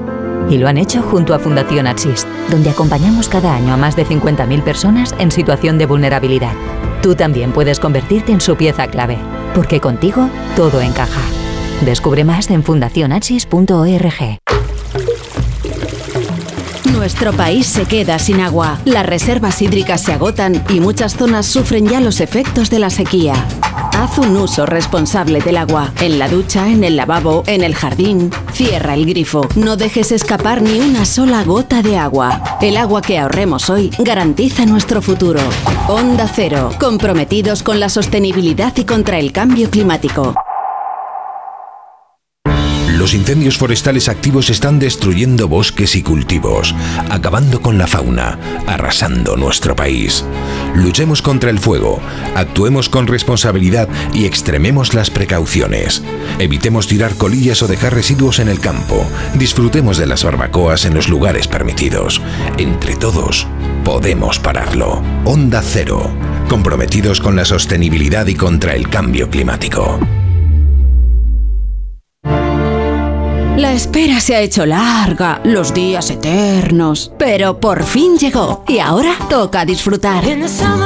Días de verano, de planes, descanso, ocio y diversión. Hagas lo que hagas, te acompañamos. Este verano, Onda Cero va contigo, con una programación variada y entretenida que te hará olvidar las altas temperaturas, debates de interés, las voces de la actualidad, cultura e historia, viajes y deporte y como siempre, el mejor humor. Este verano, Onda Cero. Tu radio. En Onda Cero, gente viajera. Carlas Lamelo.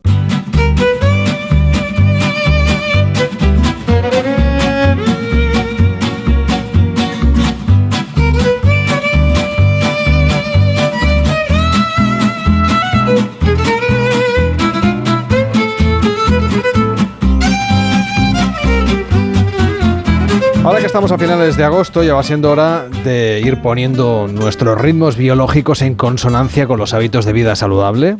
Tenemos la suerte de vivir en un país, la verdad que la gastronomía es excelente, acorde también, claro, con la calidad de los ingredientes que nos da nuestra tierra. Así que no tenemos excusa, es solo cuestión de voluntad y de cambiar de hábitos, como nos va a contar enseguida Julia Rovira, que la conoceréis en Instagram y en otras redes sociales como Va de Sabores, arroba Va de Sabores. ¿Cómo estás, Julia? Bienvenida, buenos días. Buenos días, muchas gracias. Decía yo que después del verano, que hemos tenido, sí, con un poco más de relax, ahora la cuestión es comer saludable. No, no se trata de hacer dieta ni hacer régimen, que eso ya no, hay que, so- hay que sobrepasarlo, sino comer con un poquito más de conciencia. Sí, volver a los hábitos, volver a seguir nuestra, nuestra alimentación, que al final es lo que dices, ¿no? Que tenemos la Mediterránea, así que es ideal.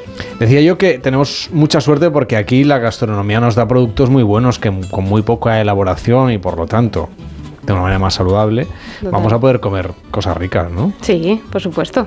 Eh, de las recetas que tú, por ejemplo, compartes no solamente en el último libro que has escrito, sino también en las redes sociales, etcétera, ¿cuáles tienes idea de cuáles son las que tienen más éxito? La combinación de verduras. A mí me gusta mucho trabajar con las verduras y las frutas y combinarlas en recetas apetecibles, sabrosas, es lo que triunfa muchísimo, porque creo que a la gente le cuesta más no Combin- combinar verduras que quizás las comes siempre de forma habitual y yo te las presento de otra forma, que son muy apetecibles y eso, eso gusta mucho a la gente.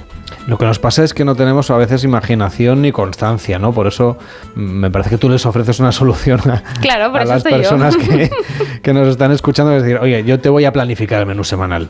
Sí. Y así no tienes excusa y serán productos de proximidad de temporada. Exacto, exacto, para eso existo yo. Bueno, y Julia, si alguien se, se apunta a esta nueva dinámica, ¿no? De comer, es que yo mm, quiero insistir mucho en esta idea de, de que no nos vamos a aburrir comiendo, ni vamos a comer solo cosas insípidas, sino todo lo contrario, ¿no? Darle gracia a la- las verduras, si están bien preparadas, están muy ricas. Está muy rica, sí. A mí me encantan. ¿Cuál, no sé, haznos una propuesta ahora para, estamos al final del verano, a punto de llegar el otoño, no falta tanto. Eh, ¿Cuáles son los productos de temporada que debemos aprovechar ahora en estos finales del mes de agosto, principios de septiembre? Pues aún estamos en una buena época para hacer ensaladas, aún nos podemos aprovechar de platos fríos y podemos aprovechar, por ejemplo, el calabacín, que se puede comer crudo. A mí me gusta mucho hacer un carpaccio de calabacín y sencillamente con unas láminas de parmesano, un poco de aceite de oliva, unas nueces, un vinagre de módena, tienes ahí un entrante fabuloso y lleno de verdura. ¿Y por qué nos cuesta tanto arriesgarnos con el tema de las verduras? Porque las entendemos todavía muchas veces. Hay sitios donde no, ¿eh? Vas a la. Rioja, vas a Navarra y esto lo- mm, forma parte más de su día a día. Pero tenemos todavía mucho como un acompañamiento, seguramente, de, de una fuente proteica, no sé, como Sí, la carne o el pescado. Supongo que tienes que atreverte a probarlas de formas diferentes y pasar primero un tiempo en la cocina para darte cuenta de que tienen mucho sabor y las puedes utilizar de muchas formas, ¿no? Pero siempre hay ese paso de tú querer eh, dar ese paso en la cocina. Pero en cuanto lo das, no vuelves atrás. Este libro que, que acabas de, de- de estrenar hace poquito, que se llama Cocina y a disfrutar, esta segunda parte del título yo creo que es la importante también. Romper con esa idea de que vamos a comer aburrido Sí, y al mismo tiempo que cocinar puede ser divertido. Sí. Y fácil y rápido. ¿Qué le dirías al que no sabe freírse un huevo prácticamente? Que, no tiene, que el huevo no tiene que freírse. O sea que no pasa nada. O sea, que se pueden hacer otras cosas, quieres decir. Exacto. Vale, bueno, es que freír un huevo tiene su técnica, ¿eh? Sí, pero no A mí no pasa- me parece la cosa más fácil tampoco. Mira, yo los frío, o sea, yo los huevos no los frío, los pongo a la plancha Mm. con simplemente un dedito de aceite y los tapas y quedan perfecto. Quedan como el sabor de un huevo frito, pero que no está frito, que es mucho más saludable. Y si no, hay muchas maneras de cocinar el huevo. Pero hacer una ensalada, meterle ahí unas verduras, mm, es muy fácil. Solo tienes que pues, seguir una cuenta de Instagram como la mía y, y querer hacerlo diferente. Claro, además con la cuestión de la inflación, es verdad que lo de la lista de la compra se ha disparado, pero la visita a la verdulería suele ser la tienda de comestibles más barata todavía, ¿no?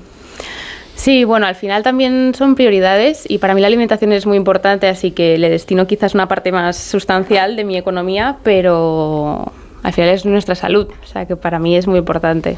Con las tendencias estas que hay de pedir comida a domicilio, etcétera, mm, hay que combatirlas, hay que luchar contra ellas, hay que esforzarse un poquito más, hay que ir al mercado y cocinar en casa. Hay que tener un equilibrio, al final yo creo que no podrían ser tu alimentación base, porque seguramente hay muchos más aceites, no sabes lo que estás comiendo, pero sí que bueno, pueden ser un buen recurso por si algún día pues te apetece, es viernes o no tienes tiempo.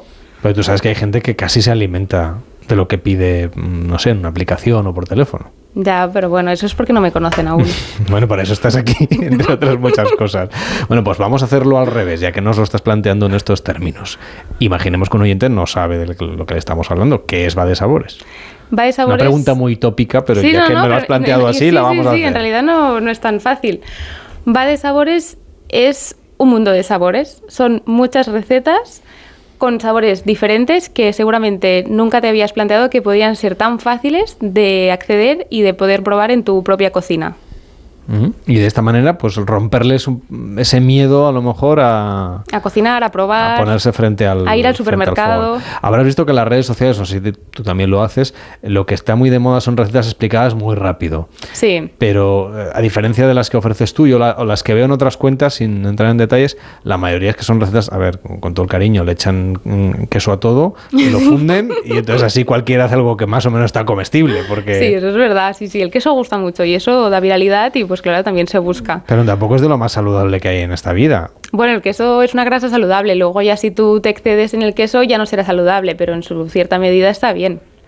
¿Y qué piensas, por ejemplo, de la incorporación de muchos productos que no son tan propios de nuestra gastronomía? Si tenemos que aventurarnos a probar, no sé, productos tropicales, etcétera, que ya se cultivan aquí, en realidad son como nuestros, o si deberíamos un poco reivindicar aquellas cosas que de manera natural se dan en nuestra huerta. Claro, no siempre es mejor comer fruta de proximidad y de temporada. Al final, por ejemplo, aquí en el sur de España hay mangos, pues podemos aprovechar cuando es temporada y aprovechar los mangos y los aguacates de, de aquí y si no es temporada, pues comemos otra cosa que al final todas las estaciones tienen frutas y verduras riquísimas. Le he notado la sensación de que hay gente que no sabe lo que es temporada. Como estamos acostumbrados a ir al supermercado y que haya de todo siempre. Bueno, pero no es verdad, porque por ejemplo tú no encuentras mandarinas en, no sé, en mayo. No sé, no me apostaría, No, no me apostaría mucho. Pero bueno, sí, Pero es bueno, verdad que hay cosas que sí, sí, pero sí. oye, lo que- yo sé, yo recuerdo cuando era mm, chaval, no había uvas todo el año. Extraordinariamente salían, no sé exactamente de dónde, para fin de año, pero tenía su momento. A finales de, justo ahora, ¿no? Es decir, a finales de- del verano, a la vuelta de las vacaciones. Bueno, Sin embargo, ahora mm. nos las encontramos siempre. Pero al final en todas las en todos los supermercados o verdulerías están etiquetadas y pone el origen, o sea que al Mm. final es fijarte y decir, vale, esta papaya mm, ¿de dónde viene? Bueno, pues no la compro y me cojo el mango de España, por ejemplo. Y entonces se lo dices al frutero para que lo tenga en cuenta. ¿no? bueno, No, eso no, ya cada uno hace lo que quiere que es libre. No pero- digo para que sepa un poco la, la- la motivación. Y incluso nos planteas cosas un poquito más elaboradas que llevan un poquito más de tiempo, como hacernos a veces pues nuestro propio, nuestros propios bizcochos, nuestro propio pan. Es hoy en día que los hornos eléctricos están, yo creo que en la mayor parte de hogares, seguramente es mucho más fácil, ¿no? Tenemos que romperlo. Es verdad que durante la pandemia todos nos pusimos a hacer Sí, pan, eso pero sí. bueno, yo no, pero a la gente se puso el pan es más pan. complicado porque ya tiene que fermentar y son más horas. Más complejo. Sí, pero los bizcochos sí que al final es mezclar ingredientes en un bol y ponerlo en el horno y, y se hace solo. Si tienes una buena receta, se hace, se hace solo. Yo decía lo de la pandemia también porque en realidad tu proyecto nace más o menos así, ¿no? Pues estabas en pandemia, tú tenías un trabajo estable, Sí. trabajas en una multinacional y de repente dices, no, no, yo lo que me quiero hacer es creadora de, no sé si fue el planteamiento tal cual así, pero voy a volcarme en esto de cocinar para Internet. Sí, bueno, a mí me gustaba mucho cocinar y fue ya más un año después, cuando pude ahorrar, dije, oye, pues voy a dejar el trabajo y, y voy a ver mm, si hay hueco en Instagram para más cuentas y me puse a hacer como un reel diario como una loca y mira, dos años después, porque justo esto hace dos años más o menos y aquí estamos. Y ahora tienes un libro. Ya ahora tengo el libro. Sí, sí. Y, y cuando te pones, por ejemplo, eso a decir, bueno, es que ya lo que sabía cocinar, ya más o menos lo he contado todo eh, y lo he instagrameado todo. ¿De dónde sacas un poco ideas nuevas? Pues no sé, al final yendo de restaurantes, yendo al supermercado mismo, hablando con compañeros, siempre salen nuevas combinaciones y, y nuevas técnicas o nuevas formas. Vamos evolucionando. Lo que te decía antes, que, que hay como una cierta tendencia que esto de la cocina son uno de los contenidos que salen más en, en Instagram, no sé si en TikTok también. Sí, en TikTok también. Funciona lo Mm, de contar sí. recetas en un minuto, pero luego la gente las sabe hacer, porque las que se cuentan tan rápido, muchas veces que son ¿no? relativamente sencillas, no da tiempo de hacer, no sé, un puchero que tenga un, un Claro, fondo. un puchero es complicado. Claro. Un puchero es más, tienes que tener más tiempo, pero en general, por lo que yo veo en mis seguidores que me envían las fotos, sí que las suelen hacer, que en parte esto es muy bonito y me gusta ver que realmente se hacen. Y las que son fáciles y sobre todo de tupper para ir a la oficina, estas se hacen mucho. O sea que, la- Julia, la gente te dice, oye, valora físicamente, porque claro, no, no te pueden mandar el sabor. ¿Qué tal me ha salido? Sí, sí, sí, sí. Y les das opinión. Bueno, sí, si me la piden, sí. Y por ejemplo, ¿te, te han mandado algún despropósito alguna vez que has pensado, aunque no lo hayas dicho, madre de Dios, lo que han hecho con mi receta? Bueno, a veces me cambian todos los ingredientes y me dicen, no me ha salido. Y yo, bueno, sí, claro, no te va a salir nunca. Pero eso, lo- Pero ¿por qué lo hacen? ¿Porque cogen otras cosas que tienen Exacto. a mano? Sí, o, o supongo- porque no les gusta, yo que sé, el calabacín, porque creen que no les va a gustar y lo cambian por, yo que sé. Sí, no lo sé, no lo sé por qué lo hacen. Normalmente Ya. pasa mucho en los bizcochos que te cambian el tipo de harina, de dulce, de todo y claro, las cosas cuestan más de salir, pero bueno, en general muy bien. Y en esto de Internet, eh, mm, cuando vosotros habláis entre vosotros, los que os dedicáis a hablar de cocina saludable, etcétera, ¿detectáis también tendencias? No sé, esto se va a poner de moda, este tipo de preparado, este tipo de ingrediente. O sea, Ostras, mm, por mi parte no. Que yo sé que no cambia tanto como la moda, por ejemplo, pero Ya. sí que es verdad que de repente se ponen. ¿no? Sí que hay recetas Aparecen que se hacen cosas virales. y desaparecen. Sí. Sí que hay recetas que se vuelven así virales, ¿no? Pero y todo el mundo las hace. Pero en cuanto a poder prever lo que se va a llevar más en cuanto a gastronomía, mm, no te sabría decir. Cuando hablamos de recetas virales, ¿alguna, por ejemplo, es de cocina internacional, ya que este es un programa de viajes? Pues muchas de las que se vuelven virales, primero se vuelven virales en Estados Unidos, luego ya nos llegan aquí. Por ejemplo, hay aquella tan típica de, no sé si la has visto, de poner un queso feta en un bol de pasta Ah, sí. y que se cocina todo He visto esto. 200 versiones. Claro, pues esta empezó en Estados Unidos en realidad y luego ya vino aquí también una del con salmón. tomate- tomates cherry en el horno con cualquier otra cosa. Y ya, pues sí, sí, hay sí. cantidad de, de recetas por ahí. Sí. Y, y vosotros también las, no sé, las españolizáis, por decirlo de alguna manera. Y esta la, O sea, la porque los americanos no tienen nada propio. O sea, lo mismo puede hacerlo con feta que con, lo que sé, que con queso Sí. manchego. Sí, si veo que tiene mucha salida, pues las intento hacer y con el producto que tengamos aquí. Pero bueno, normalmente tienen como una durada muy corta de viralidad. Y ahora sobre nuestra cocina y sobre la de fuera, la, la cocina española. Porque claro, cuando vosotros volcáis algo en internet, se puede ver en cualquier parte del mundo. Sí. Imagino que en Hispanoamérica tenéis especial Sí, sí. ¿no? facilidad para colocar los contenidos. Eh, ¿La cocina española tiene éxito cuando os ponéis a colgar cosas? Es decir, algo una receta muy nuestra acaba funcionando o es mejor tirar de otros sitios? Si por muy nuestra te refieres a un tipo puchero, Bueno, Yo eso sé, no lo o- hago. o un gazpacho, Un gazpacho, o sí. una, no sé, un salmorejo, un sí, os gustan mucho porque al final son ingredientes muy naturales. O O sea, sea, lo nosotros bueno... también tenemos algunas ensaladas en la cocina tradicional española, quizá no, no sé si tanto, pero Sí, al final es, Es la cocina mediterránea. Y Vale. como habla de ingredientes, y los ingredientes están en todos los lados, gustan porque se ven fáciles de replicar en casa.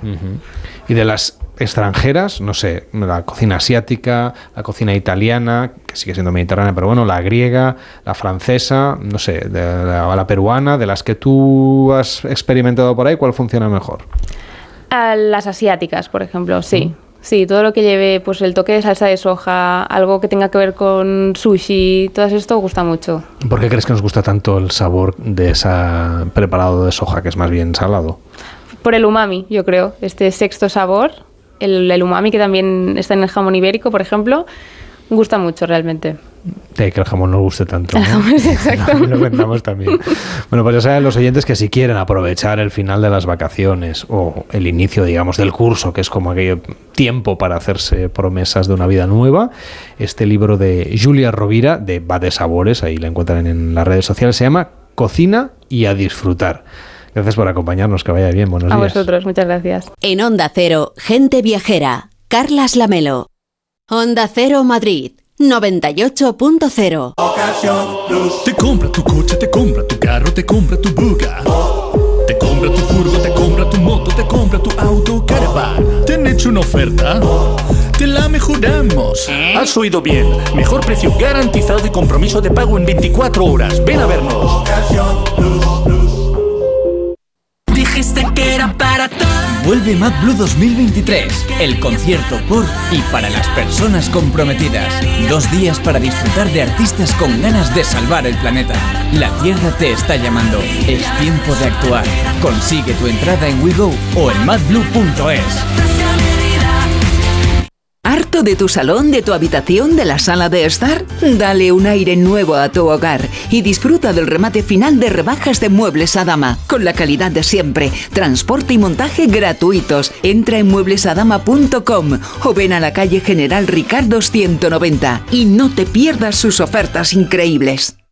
Como el perro y el gato. Es lo que tiene ir al veterinario, que vean lo que le pasa. El veterinario ha valorado que esa tos requiere un tratamiento con corticoides y el animal está mejorando. Los gatos que viven en un recinto cerrado y que no salen al exterior, evidentemente en algún momento Tienen la curiosidad. tienen el interés, esa curiosidad. Y si ven una puerta abierta y dicen, "Pues a ver qué hay ahí al fondo, pues tiran. Aquí está, como el perro y el gato, para pasar ese buen rato. Todo sobre las mascotas con Carlos Rodríguez. Como el perro y el gato. Este fin de semana, el domingo a las dos y media de la tarde. Y siempre que quieras, en la app y en la web de Onda Cero. Patrocinado por Menforsan, los especialistas en cuidados, higiene y cosmética natural para las mascotas. Te mereces esta radio. Onda Cero, tu radio. 98.0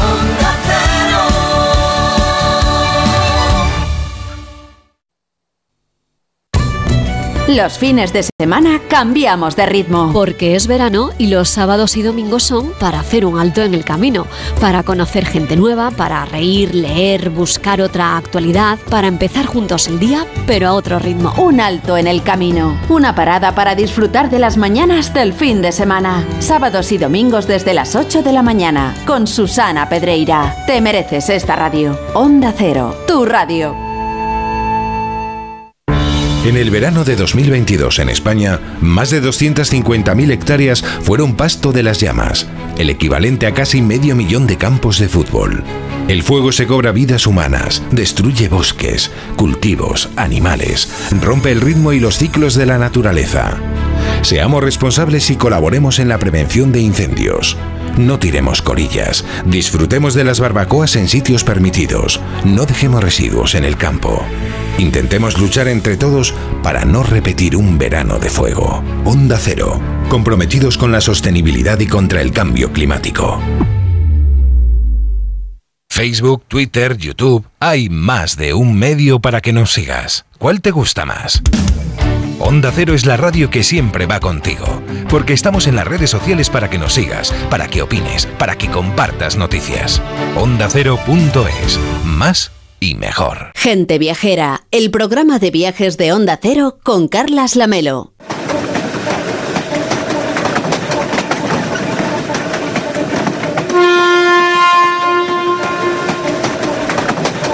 Nos subimos ahora a un tren con Elena del Amo, pero no a cualquier tren, sino al tren de la Fresa, un recorrido ya con muchos años de andadura que parte de vagones históricos desde el Museo del Ferrocarril de Madrid hasta los jardines y el Palacio de Aranjuez y que este año además ha estrenado un plan pensado para los ciclistas. Hola Elena, ¿cómo estás? Buenos días.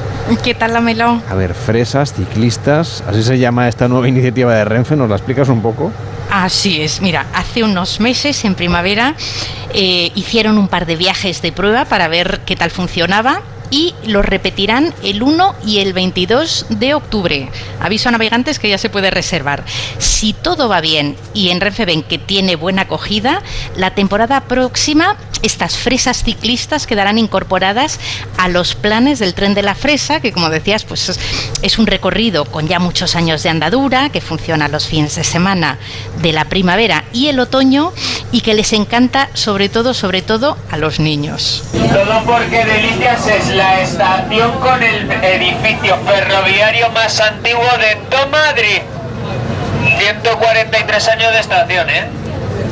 Eso no lo has vivido tú. No tienes pinta de tener 143 años, chicuelo. ¿Sí?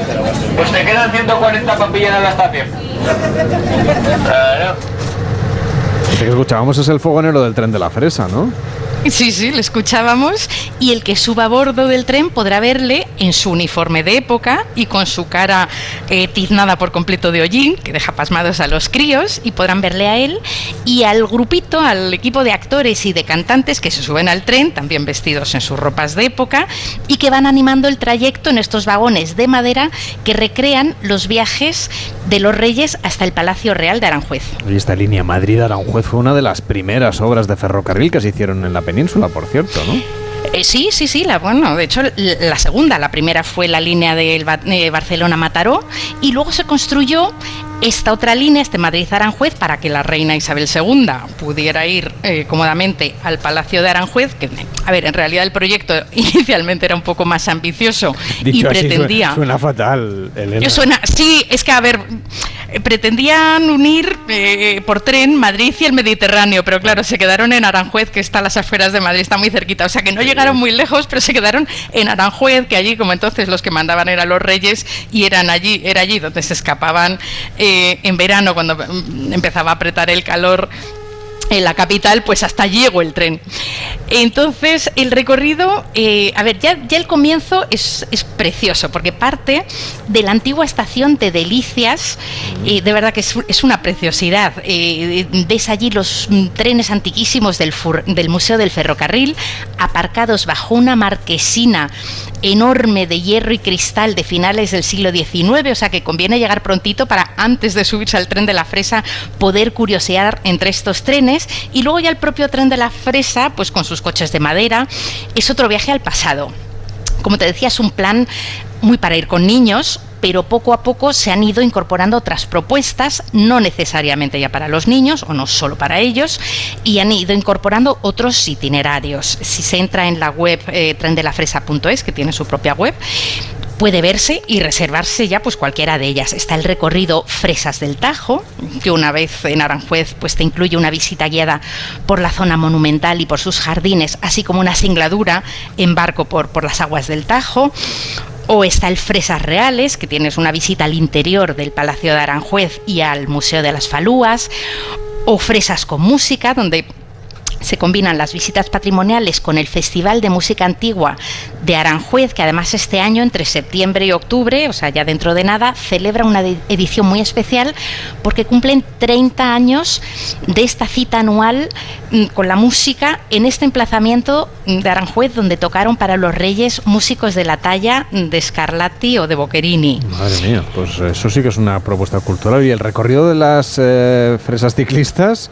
eh, claro, ese, no podía faltar, este es el nuevo, son solo 30 plazas para los ciclistas, cuesta 50 euros para los adultos y 42 para los chavales, y nada más bajarte del tren de la fresa, que es como llegas a la estación de Aranjuez, aguardan las bicis para un recorrido de unos 25 kilómetros muy facilitos, digo muy facilitos porque el terreno es muy liso y sobre todo porque se hace en bicis eléctricas, como nos, cuenta Chus Blázquez, que es el director de Rutas Pangea, cualquiera que monte en bici les conoce, pues la empresa pionera del cicloturismo en España, llevan ya 30 años organizando viajes en bici por medio mundo y fueron quienes le propusieron a Renfe esta iniciativa y quienes les diseñaron este itinerario de sus fresas ciclistas. Y les propusimos que cogieran bicis eléctricas, primero porque amplía el abanico de la gente que lo puede hacer y también por aprovechar un poco porque yo le decía, yo creo que tiene un tiro mm, propio ahora mismo el que sea en bici eléctrica. De hecho,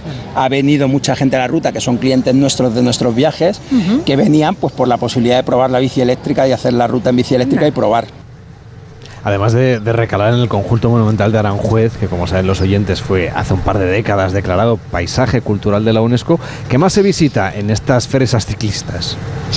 Pues una vez que estás en la estación de Aranjuez, subidos a la bici, una guía, que también va pedaleando con este grupito, como decíamos, de máximo 30 personas, te va explicando todo lo que sale al paso por los alrededores de Aranjuez, que tienen también mucha enjundia, muchísima historia y están muy ligados a esta declaración que mencionabas de paisaje cultural por parte de la UNESCO. Por ejemplo, eh, en un momento te paras y la guía te empieza a explicar los restos del antiguo hipódromo del Gamarejo, al que se llegaba la florinata de la sociedad a comienzos del siglo XX tras cerrarse el hipódromo de Madrid. O vas pedaleando entre sembrados, a ratos pegados al río, y te van aflorando construcciones que de verdad parecen una aparición, porque es de no dar crédito. Por ejemplo, la Noria de la Zuda, que es un ingenio hidráulico que se construyó en tiempos del ilustrado Carlos III para poner en regadío toda esta zona y que hace 10 años se restauró junto con un acueducto de ladrillo espectacular y también del siglo XVIII, que estaba hecho polvo, lo han restaurado y ahora te aparece allí en mitad de los sembrados, te digo, como una aparición.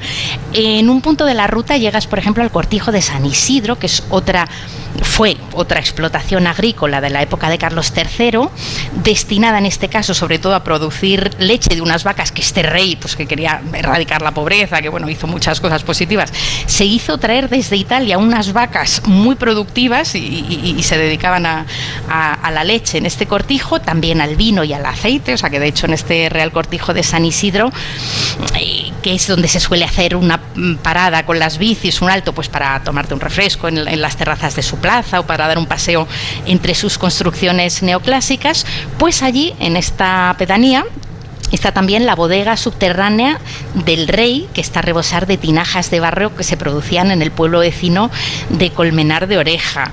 Desde allí se cruza el Tajo por el Puente de la Reina y junto a la avenida que bordea entero los famosísimos jardines de Aranjuez, ya sí se deja la bici, después de estos 25 kilómetros más o menos a pedales, se dan unas horas de tiempo libre para comer y para que cada uno se dé una vuelta a su aire, y a la tarde, antes de volverse en el sucuchú del tren de la Fresa para Madrid, de nuevo con la guía, se visitan a pie dos de sus jardines más bonitos, como el del Jardín de la Isla y el del Parterre pues una propuesta que nos trae Elena del Amo a bordo de un ferrocarril, disfrutando también de la naturaleza con esa oferta ciclista que nos comentabas y muchas ideas también para disfrutar aquí en Gente Viajera. Te voy a poner un poquito de música si te parece, Elena.